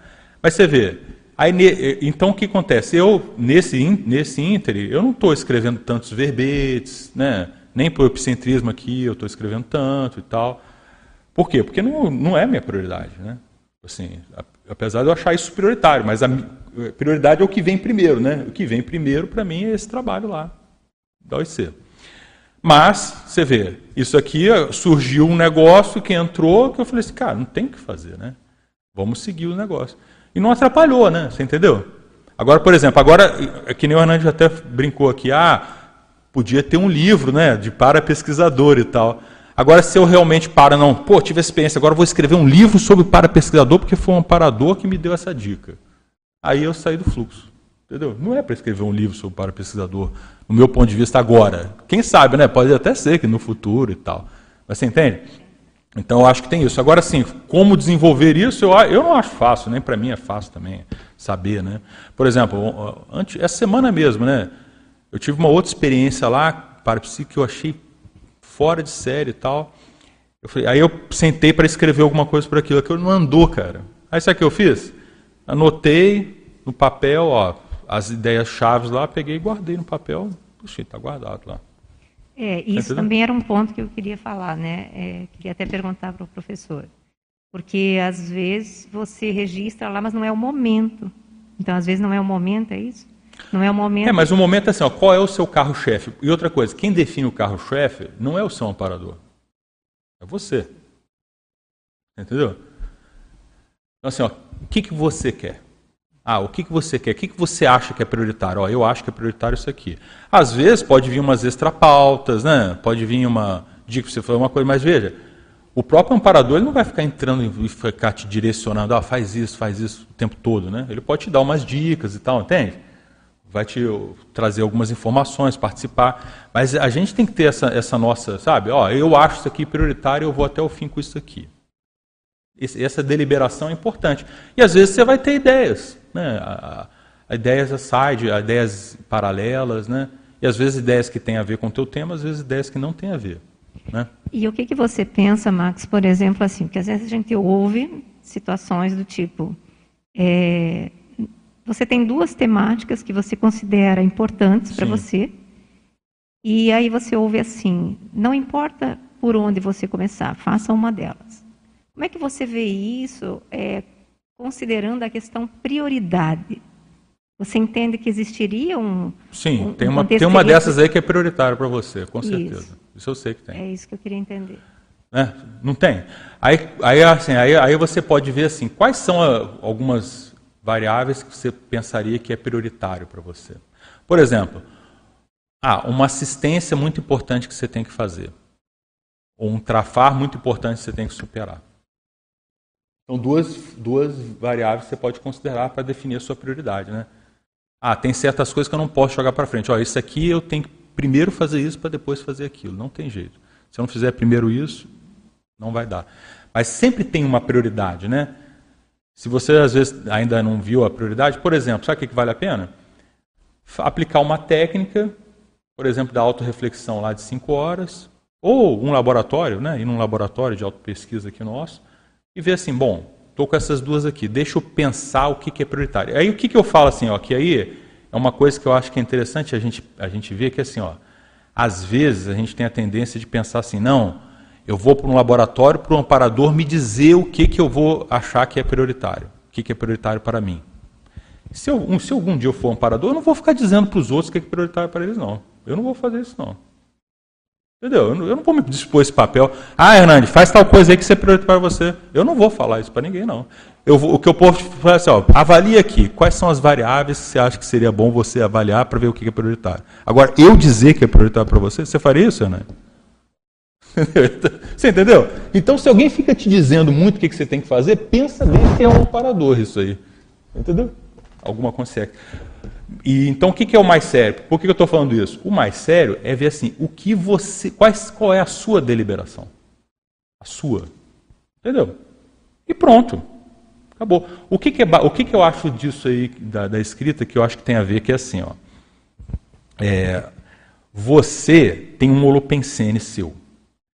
Vamos supor que você resolva escrever sobre é, é, banana. Ou escrever sobre tartaruga. Cara, de algum modo você vai, você vai convergir para as suas prioridades. Entendeu? Escrevendo sobre banana ou sobre tartaruga. É isso que a pessoa está dizendo, tem? Então, se você não sabe, começa. Porque senão a pessoa às vezes fica pensando muito qual é a minha prioridade, faço isso, eu faço aquilo, aí vai volta, vai volta. Então, às vezes a turma fala assim, ah, escolhe um e toca a ficha. Eu não acho errado. Entende? Por quê? Porque às vezes é melhor para a pessoa desencalacrar, começar a escrever, a coisa andar, e daqui a pouco a pesquisa vai se direcionando, porque a pesquisa ela é o seu holopensene, é você. Então aquilo acaba se direcionando. Então tem essa, esse princípio que às vezes é, faz com que as pessoas deem essas recomendações, entendeu? Mas o que, que eu acho que é o ideal? O ideal é a pessoa fazer uma reflexão para ver qual é a sua prioridade evolutiva. Esse é o ideal. Agora as pessoas às vezes não, não conseguem né, fazer reflexão, então vá lá e escreve, entendeu? É mais ou menos isso, entendeu? O que a gente pensa. Eu só ia complementar né, nessa ideia da prioridade a análise dos fatos e os parafatos orientando a pesquisa. É uma variável fundamental, né? Às vezes a gente fica fixado ali numa temática, mas a, os fatos e os parafatos estão orientando por um outro viés ali que pode ter relação, mas que talvez seja ali prioritário dentro da experimentologia mesmo, né? Aquilo que é. você está experienciando, vivenciando e é aquilo que você talvez vai ter ali maior autoridade moral para assistir, para ajudar outras consciências, né? É. Mas uma coisa ó, que o Valdo falava, que eu concordo, que assim, às vezes o pessoal não entende isso muito bem, que é assim, ó, o negócio da escrita é assim, ó, você tem que pensar em você. Ou seja, o que, é prioridade para você escrever? Aí todo mundo fala, não, mas isso é, isso é egóico, né? Isso é egóico, você tem que pensar no assistido, de não sei mais o que. Sim, mas veja, se você, se você vê o que, que é prioritário para você, vai ter um monte de gente que vai junto com você ali naquilo ali, daquela prioridade. Entendeu? Você não vai escrever algo egóico. Né? Mas o tema lá é de, tem que ser de interesse seu, sim. Entende? E tem que ser prioritário para você. Então, assim, mas isso não é egoísmo. É, é a linha da sinergia da, da, sua, da sua assistência, né, da sua, do seu autoesclarecimento com a sua assistência. Entende? É sinérgico isso aí. Isso é um bator, né? É interessante você pensar na, no processo da, da, priorização das coisas, né? Bom, mais umas perguntinhas. Vamos aqui. lá. É, o, o, Eduardo Dora, novamente, ele pergunta aqui. É, dentro de suas vivências pessoais, sejam em projeções conscientes, seja durante sua TENEPS, você consegue identificar quando o parapesquisador visitante é da sua paraprocedência? Eu acho que esses aí são da nossa procedência, né? Do curso intermissivo. É aqui. provável, né? Mas é, é difícil é. saber é. de qual, né? Da onde. É difícil, né? Você vê, ah, não, o cara veio lá do meu lugar e tal, de onde eu estive. Eu tenho a hipótese, inclusive, assim, eu acho que, quando você pensa na questão de intermissivista, eu acho que você tem que pensar no mínimo em duas paraprocedências. A, para, a paraprocedência positiva, quando você estava no curso intermissivo, e aquela não tanto, que é onde você estava antes de fazer o curso intermissivo, né? Estamos falando de qual, né, nesse caso aí, né? Assim, porque parece que Às a coisa vezes veio da mesma baratrocena. é, da tá mesma aí trabalhando junto agora. Exatamente, entendeu? É até interessante que se você prestar atenção, né, quando o Valdo define lá, o, fala do, dessa consciência pesquisadora, ele diz que ela está em paraconvalescência. É. Entendeu? Você vê, essas consciências aí, intermissivistas, igual a gente, igual a gente era, né? Está tudo em paraconvalescência. Né? Eles estão na paraconvalescência extrafísica, a gente está na paraconvalescência intrafísica. Entende? Nessa vida humana aqui. Tem um monte de gente aí nossa aí que admite que o intermissivista aqui, ainda, a gente ainda está num processo de paraconvalescência ainda.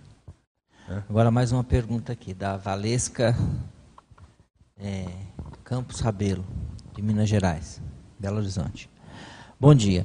Professor pode comentar sobre a identificação da consciência pesquisadora ser um extraterrestre que nos acompanha, por exemplo, o caso do EM?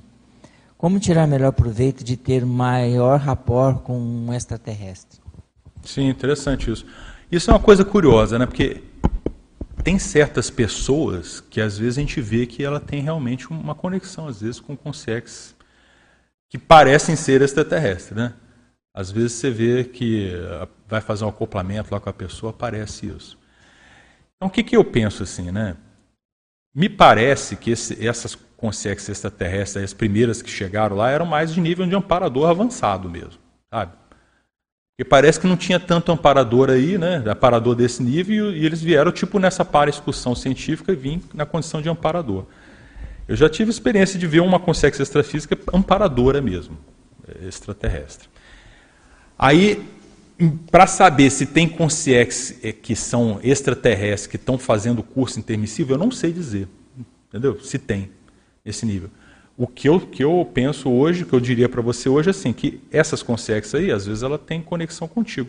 Agora, veja, tem um, detalhe que é assim. Bom, pela, eu estou indo mais pela lógica, né? Mas veja, se a pessoa, a consciex, ela é, ela é de outro planeta, ela vai ter que se assenhorar muito do que, que acontece aqui, né? Com, a, com, o corpo humano, a dimensão intrafísica. Então, então, inevitavelmente, ela vai ter que passar uma temporada estudando, mesmo ela sendo amparadora, avançada e tudo mais, né? Porque pensa, tudo diferente, né? O caso do EM era isso, né? Ele estava tendo aquela experiência de pré-mãe com o Valdo para ele aprender a se adaptar com a fisiologia com a fisiologia humana, humana né? E tinha colega de, colegas dele que o Valdo mesmo conta uma experiência, que ele encontrou uns mendigos, né, e tinha um deles lá, e o EM apareceu e falou, ó, tá vendo aquele lá? Meu amigo. É meu amigo. Só que ele ele estava naquela condição justamente porque para ele era difícil se adaptar. É, então estava na condição de mendigo. De mendigo, né? É. Interessante, né, cara? Eu me lembro uma vez, cara, que eu, eu fui, eu era coordenador do ECP2, né? E o Epicom era o Felipe Mansur. Aí, aí o Felipe chegou, deitou lá, né?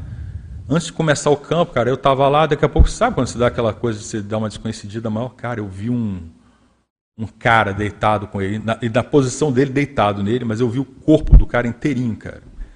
Aquilo me causou um impacto e era um amparador de alto nível lá com ele. E aí, engraçado que antes, aí vem as dicas da, da pesquisa, né? A gente, a gente, eu não lembro se era em Porto Alegre ou lá naquela região serrana de Porto Alegre, mas é, a gente foi de, de van, né, entre o aeroporto até onde ocorreu esse CP2. E aí no meio lá da, da van, o Felipe sempre brincalhão, né? Eu e o Felipe, a gente era muito amigo, próximo, a gente ficava, tava brincando, tipo assim, fazendo chacota de extraterrestre, né? Eu ia fazendo chacota de extraterrestre. Tipo assim, ah, extraterrestre, não sei o quê, tará, tará, tará. Então, assim, aí, aí depois aconteceu aí eu fiquei pensando, você vê, por que às vezes você entra num determinado tipo de assunto? Às vezes é o seu parapsiquismo que já está funcionando e você, bobo, não está nem vendo que é o teu parapsiquismo que está funcionando. Entendeu? É interessante ver isso, né? É, como que a gente capta os negócios e às vezes nem, nem percebe que capta. Aí você só vai ver depois que você captou, né? Depois que você tem experiência, você vai ver depois que você captou o negócio lá. É interessante o negócio. É. Agora aqui a Caroline Bicalho, ela fala assim, a função da lignina é proteger o tecido vegetal contra a oxidação e ação de micro-organismos. Ela pergunta, vê relação com a desperticidade? Pô, isso aí tá eu acho assim, que, a relação que eu vejo é assim, ó. O negócio da lignina parece que tem a ver com a questão da ectoplasmia. Né? Do, do, e da, aí, aí entra o processo da ectoplastia, que é a capacidade da pessoa de fazer o trabalho de ectoplasmia, né? usar a ectoplasmia de modo lúcido e existencial. Aí eu pergunto, será que se a pessoa, é que nem né, nossa amiga colocou, ela é observadora, vê as coisas da natureza, né, faz o rapó com tudo aquilo, né, tem um jardim bacana, cuida do jardim, frequenta. Será que isso aí não é um, até um caminho mesmo para a pessoa atingir a dispersidade? Né? Porque veja, será que a gente consegue atingir a dispersidade lá total dessa aí mais de profissional mesmo, sem você ter essa visão de conjunto, né, esse processo mais global da nossa interação com todos esses princípios conscienciais? Que é o negócio da mini peça, né? Isso aí é a verdadeira condição da mini peça, né? se for é. parar para pensar. Né? É Eu acho difícil, eu acho difícil. Eu acho que o caminho é por aí, né? E dominar a energia também, né? Passa por isso, né? Sim, dominar Você a energia. Compreender a natureza da energia, conseguir aprender a identificar. Saber usar, né? Saber usar. né? De modo interessante. É que nem, por exemplo, a pessoa vai fazer Saber o caminho. TENEPS, né? Tem planta perto lá de onde ela faz TENEPS? Não dentro do quarto, né, de TENEPS, mas no, no entorno ali, no local onde ela faz. É um local assim? Às vezes é coisa que você vai ver, isso dá efeito. É por isso que eu estava conversando com a irmã, que coordena lá a parte administrativa do OEC. A OEC é um campus de assistência, né? lá tem muito coisa né? difícil né? e complexa de processo de assistência, corre para cirurgia e tudo mais. Tem que ter recursos ali né? para os amparadores usarem nesse trabalho para potencializar. Então a gente tem que fazer o nosso trabalho, né? é promover esse recurso. Né? Lá é onde que tinha que ter mais planta. É, eu acho também. Porque é um, é Não. um hospital, né? No hospital tinha que estar lotado de planta É. aquilo ali. Né? Eu, eu vejo que é isso também. Então, assim, eu acho que a, a gente está tentando agora Vai entrar nessa linha. potencializar muito hora É. tiver mais, mais arborizado. Sim. Por exemplo, o povo que estuda, né, da. Ectolab, né? Tem que estudar esse negócio de planta. Por que, o acoplamentário foi feito lá no Lá no meio do. meio do, do- porque justamente porque tinha que ser mergulhado no verde. Era, era essa a ideia. É essa ideia. O Valdo até deu essa dica, né? É, Mergulhar no verde para facilitar. E lá é impressionante, né? é, né? pois é. A gente, na, na retomada, eu, Hernani, mais um, uns outros aí, amigos lá, a gente começou a ir fazer essas visitas aqui, né? Aí a gente ia lá no acoplamentário, cara, já estava tudo instalado lá, né? De- mesmo mais de anos sem mexer, começou a mexer, já começava a acontecer tudo ali, cheio de energia, de ectoplasmia e tal, né? Num instante reativa Num tudo, instante né? reativa tudo. É. Outra... Senhor, essa moça ela perguntou sobre a dispersidade em relação à lignina, né? Que tem a ver com porque a lignina protege a planta. Aham. Mas eu acho que a gente tem que pensar mais é, no holopensene mesmo, né? Porque a lignina ela é energia imanente, ela é neutra. Quem vai colocar o padrão verdade. é o nosso pensamento. Bem Então é exatamente isso que a gente, eu e o Lucas, a gente está coordenando ali. A gente pensa, e a, a partir desses 10 anos que a gente fez de pesquisa já na Ectolab, agora pensar em usar o ectoplasma como um- uma ferramenta evolutiva mesmo, a partir da nossa intraconsciencialidade. Então, tudo que se estuda dentro da conscienciologia, autopesquisa, todo o paradigma consciencial e usar essa ferramenta, Legal. que é a energia, para você evoluir. É Então, a desperticidade, ela vai ter essa ferramenta da energia da natureza, que é neutra, mas quem vai e desenvolver a desperticidade vai ser a consciência dela, o holopensene dela, né? o, a ortopensenidade, a cosmoética. Bem colocado. Assina embaixo. Muito bom. Mas aí, temos aí. A Sandra Mello também perguntou sobre se você identifica consciências extraterrestres para pesquisadoras. Acho que você já comentou. Sim. né? E aqui é o Murilo Vieira Lino. Uhum. Ele fala aqui. Se eu morasse em Foz do Iguaçu, não perderia nenhuma dinâmica dessa. Isso aí, Murilo. Sempre é tempo também, né? É, exatamente. De vir. Estamos te aguardando. É. É, recordo do meu primeiro curso de 40 manobras energéticas. Foi muito rico no ponto de vista de identificar o autoparapsiquismo e o alheio. É, então, a turma está. Não, é bacana. Assim, tem, tem as possibilidades, né, Anani? Que a gente daqui a pouco vai retomar as dinâmicas, né? As dinâmicas fora aqui de Foz, né? Ah, sim. É. né? Porque as dinâmicas é, orientadas e tal, não é isso? Isso, isso. Tem algumas ideias sobre isso já? É. Já existe uma. Está tá em estudo. Tá em estudo, Tá né? estruturando as, os locais das ICs né, para poder começar a abrigar novamente as dinâmicas. Primeiro precisa estruturar as sedes das ICs Para poder receber, né? para poder receber as dinâmicas. A gente acha assim, ó, eu vejo que as dinâmicas são excelentes campos para você desenvolver com continuidade o parapsiquismo, que foi o que a Hernandes colocou. Eu acho que o grande chave, eu acho o grande ponto alto da dinâmica é a continuidade. É você poder repetir o experimento muitas e muitas vezes. Né?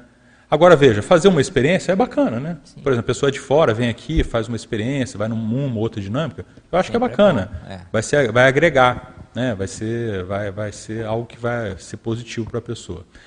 Agora, por exemplo, esse negócio de consciência pesquisadora tem nos cursos né, da Consciologia. por exemplo, você pega lá um, um CIP, né? Aquele o, o CPC lá, né? O CPC não, como é que é o, aquele curso de, de projeciologia e consologia, né? Hã? Não, aquele curso grandão do IPC, eu acho que é o, né, o curso de projeciologia e consologia. É o nome que eles estão dando agora, mas eu é. acho que era CPC. É. Agora cara, então você vê, um, a pessoa vai ficar lá, às vezes, cara, 50 horas, 200 horas mexendo com sociologia. E, e todos os cursos nossos têm um processo de trabalho com energia, né, na sequência. Eu acho fundamental. E, e uma coisa que eu acho séria, que é assim, que eu acho bom comentar também, que é o seguinte. O processo parapsíquico, ele é, precisa da experimentação.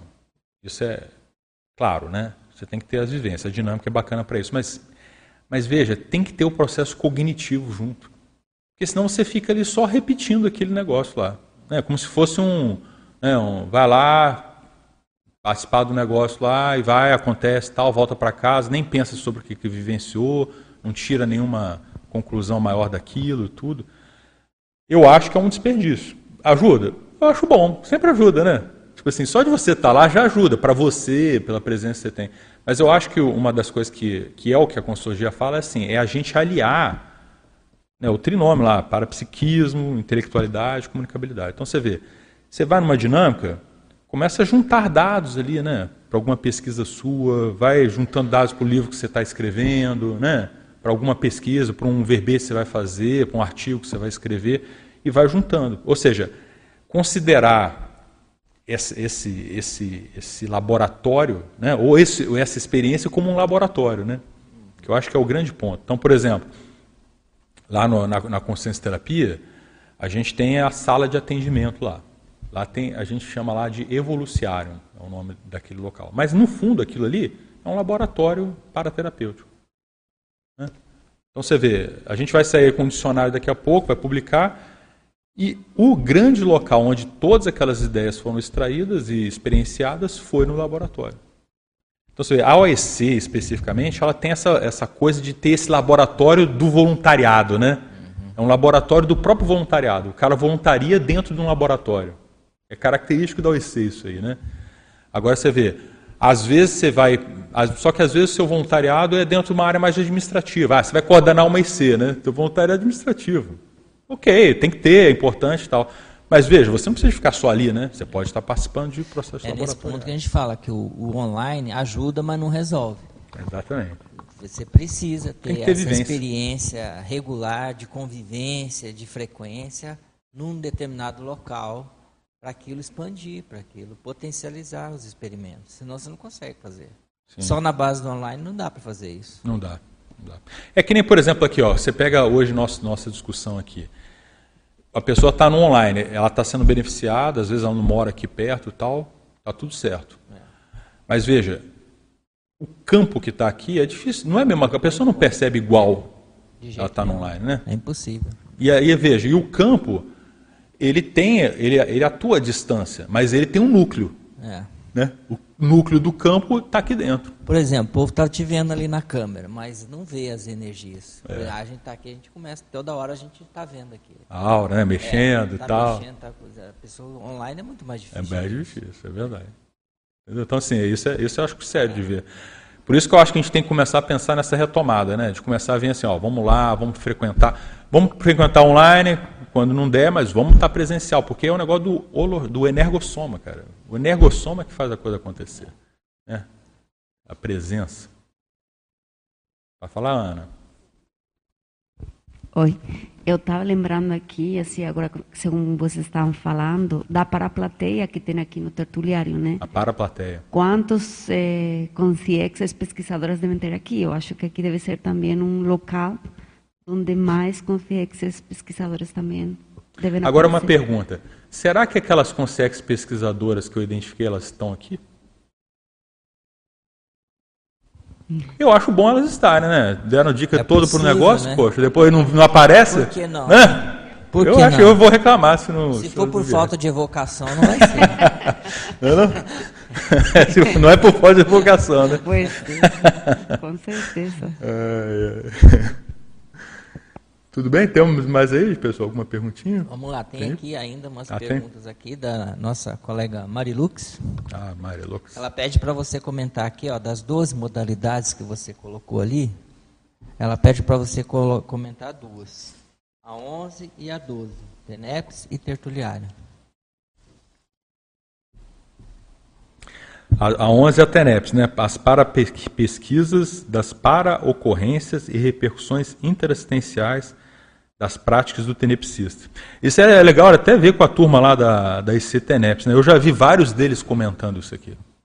Que eles percebem que tem os, para, os pesquisadores que, que par- participam ali da. vão observar a experiência da dinâmica. Agora, sabe uma, uma, uma dica? Eu, bobe, eu bobeei, que eu não botei aqui na bibliografia. Eu tinha que botar. Eu até tinha pensado em botar não botei. Sabe o que, que é?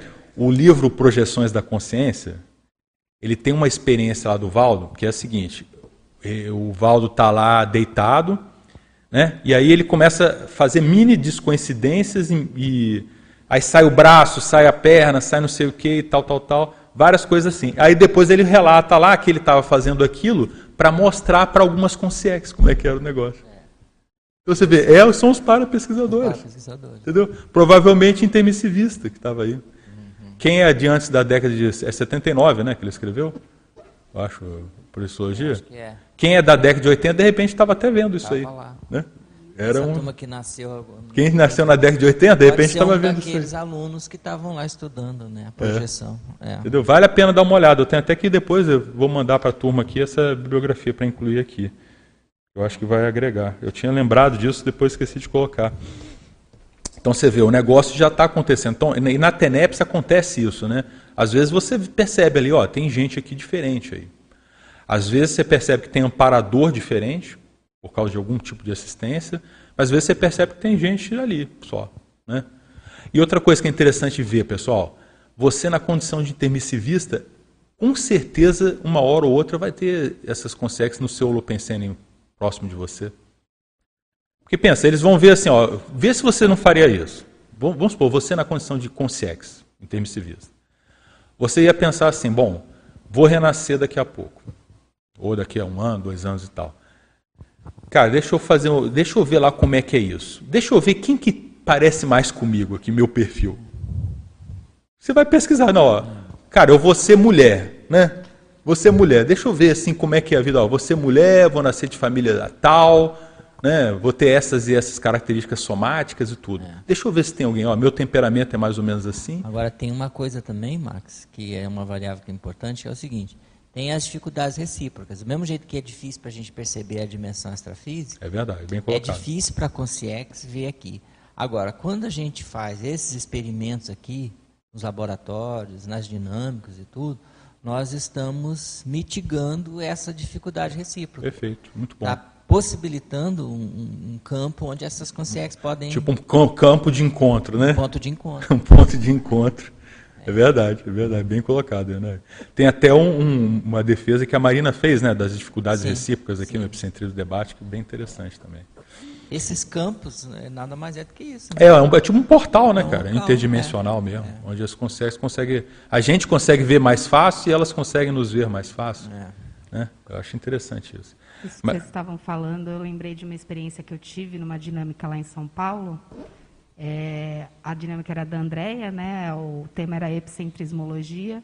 E aí o, o participante tinha a oportunidade de recostar na, na poltrona, né? E experimentar o acoplamento com, com a Equipex ali. E aí eu tive a experiência, só que eu tive muita dificuldade do acoplamento com a Consciex Uhum. É, questão de cardiochakra, apagava, voltava. E aí a ideia principal que ficou é que, da mesma forma que eu estava experienciando aquela situação, a Consciex também estava em treinamento, experienciando aquela situação. Para ela também era uma dificuldade, não só pelas dificuldades recíprocas, né, intrafisicalidade e tudo mais, mas porque ela não tinha muito dessa experiência. Sim, de se manifestar, né? A partir de uma Exatamente, então- Tem tudo a ver, tudo a ver. É uma oportunidade delas treinarem também nesses Exatamente. espaços, né? Sim, sim. É, é- é bacana, bem colocado. É super recíproco, né? O negócio. Legal. E aí ela pede também do 12 do tertuliário, né? Sim. tertuliário, aí eu coloco ainda aqui, holociclo, holoteca, tertuliário. Você vê aqui, por exemplo, a gente percebe, né? Aqui é um dos lugares, assim, você vê, aqui é um dos lugares onde eu percebo bastante esse processo de ter essas consex pesquisadoras, né? O Valdo vivia falando, ah, tem consex aqui, fulano de tal trouxe não sei quantas. Né? Quantas vezes eu ouvi o Valdo falar isso, né? É. Das consex aqui. Então você vê, é importante você vem para uma, você vem para um trabalho aqui do, do, do tertuliário, um debate. Cara, instala campo. Por exemplo, a hora que eu fiz a evocação aqui das consequências, eu tomei banho de energia. É, é. Entendeu? A hora que eu falei dos, dos caras aqui. Por quê? Tomei banho de energia aqui. Então você vê, a coisa está acontecendo. Né? Não é porque a gente está. A gente, para processo para psíquico funcionar, você não precisa ficar só caladinho, quietinho. É. Assim, Dá para funcionar Agora, de outras maneiras. Ver, por exemplo, aqui no CAEG, o holopensene muito marcante é de receptividade, é. de hospitalidade. Agora, da mesma forma que você cria esse holopensene intrafísico, você está também criando essa receptividade para as consciências. Para as consciências, né? É. Facilitar né, o trabalho delas. Acho que é isso aí. Mas, Ana, eu acho que a gente chegou, chegou no nosso Sim. horário. Pode fazer suas, se quiser fazer suas. Sim, né? Só para comentar, eu acho que eu acho que o tema eu achei bacana trazer, eu acho que tanto pelo, pelo ponto da gente identificar né, as consex pesquisadoras aí no nosso dia a dia, ficar de olho para isso, né, porque elas estão por aí. Nossos colegas, né, intermissivistas. E eu acho, especificamente, a questão da ectoplasmia aí, eu acho que essa linha que você colocou, né, da gente entender um pouco mais isso e usar isso de uma maneira dentro do processo da assistência, de modo prático, com os nossos jardins, né, com as nossas né? nossos vezes, nossos animaizinhos aí. Bom, agradecemos ao professor Max e obrigado a todos que participaram, fizeram perguntas. Então, fica o convite para o nosso próximo Epicentrismo. Ah, aliás, antes de falar do, do próximo, hoje nós tivemos 110, é, 100, é, 75 participações simultâneas, é, 248 acessos no total, e 14 presenças aqui no tertuliário. Bom. Fora as para-presenças Fora que a gente não consegue contar. Né? é. E o tema do próximo epicentrismo, então, é sinergismo, ortopensenidade, epicentrismo, dentro da epicentrismologia, professor Everaldo Bergonzini. Obrigado aí, pessoal. Obrigado.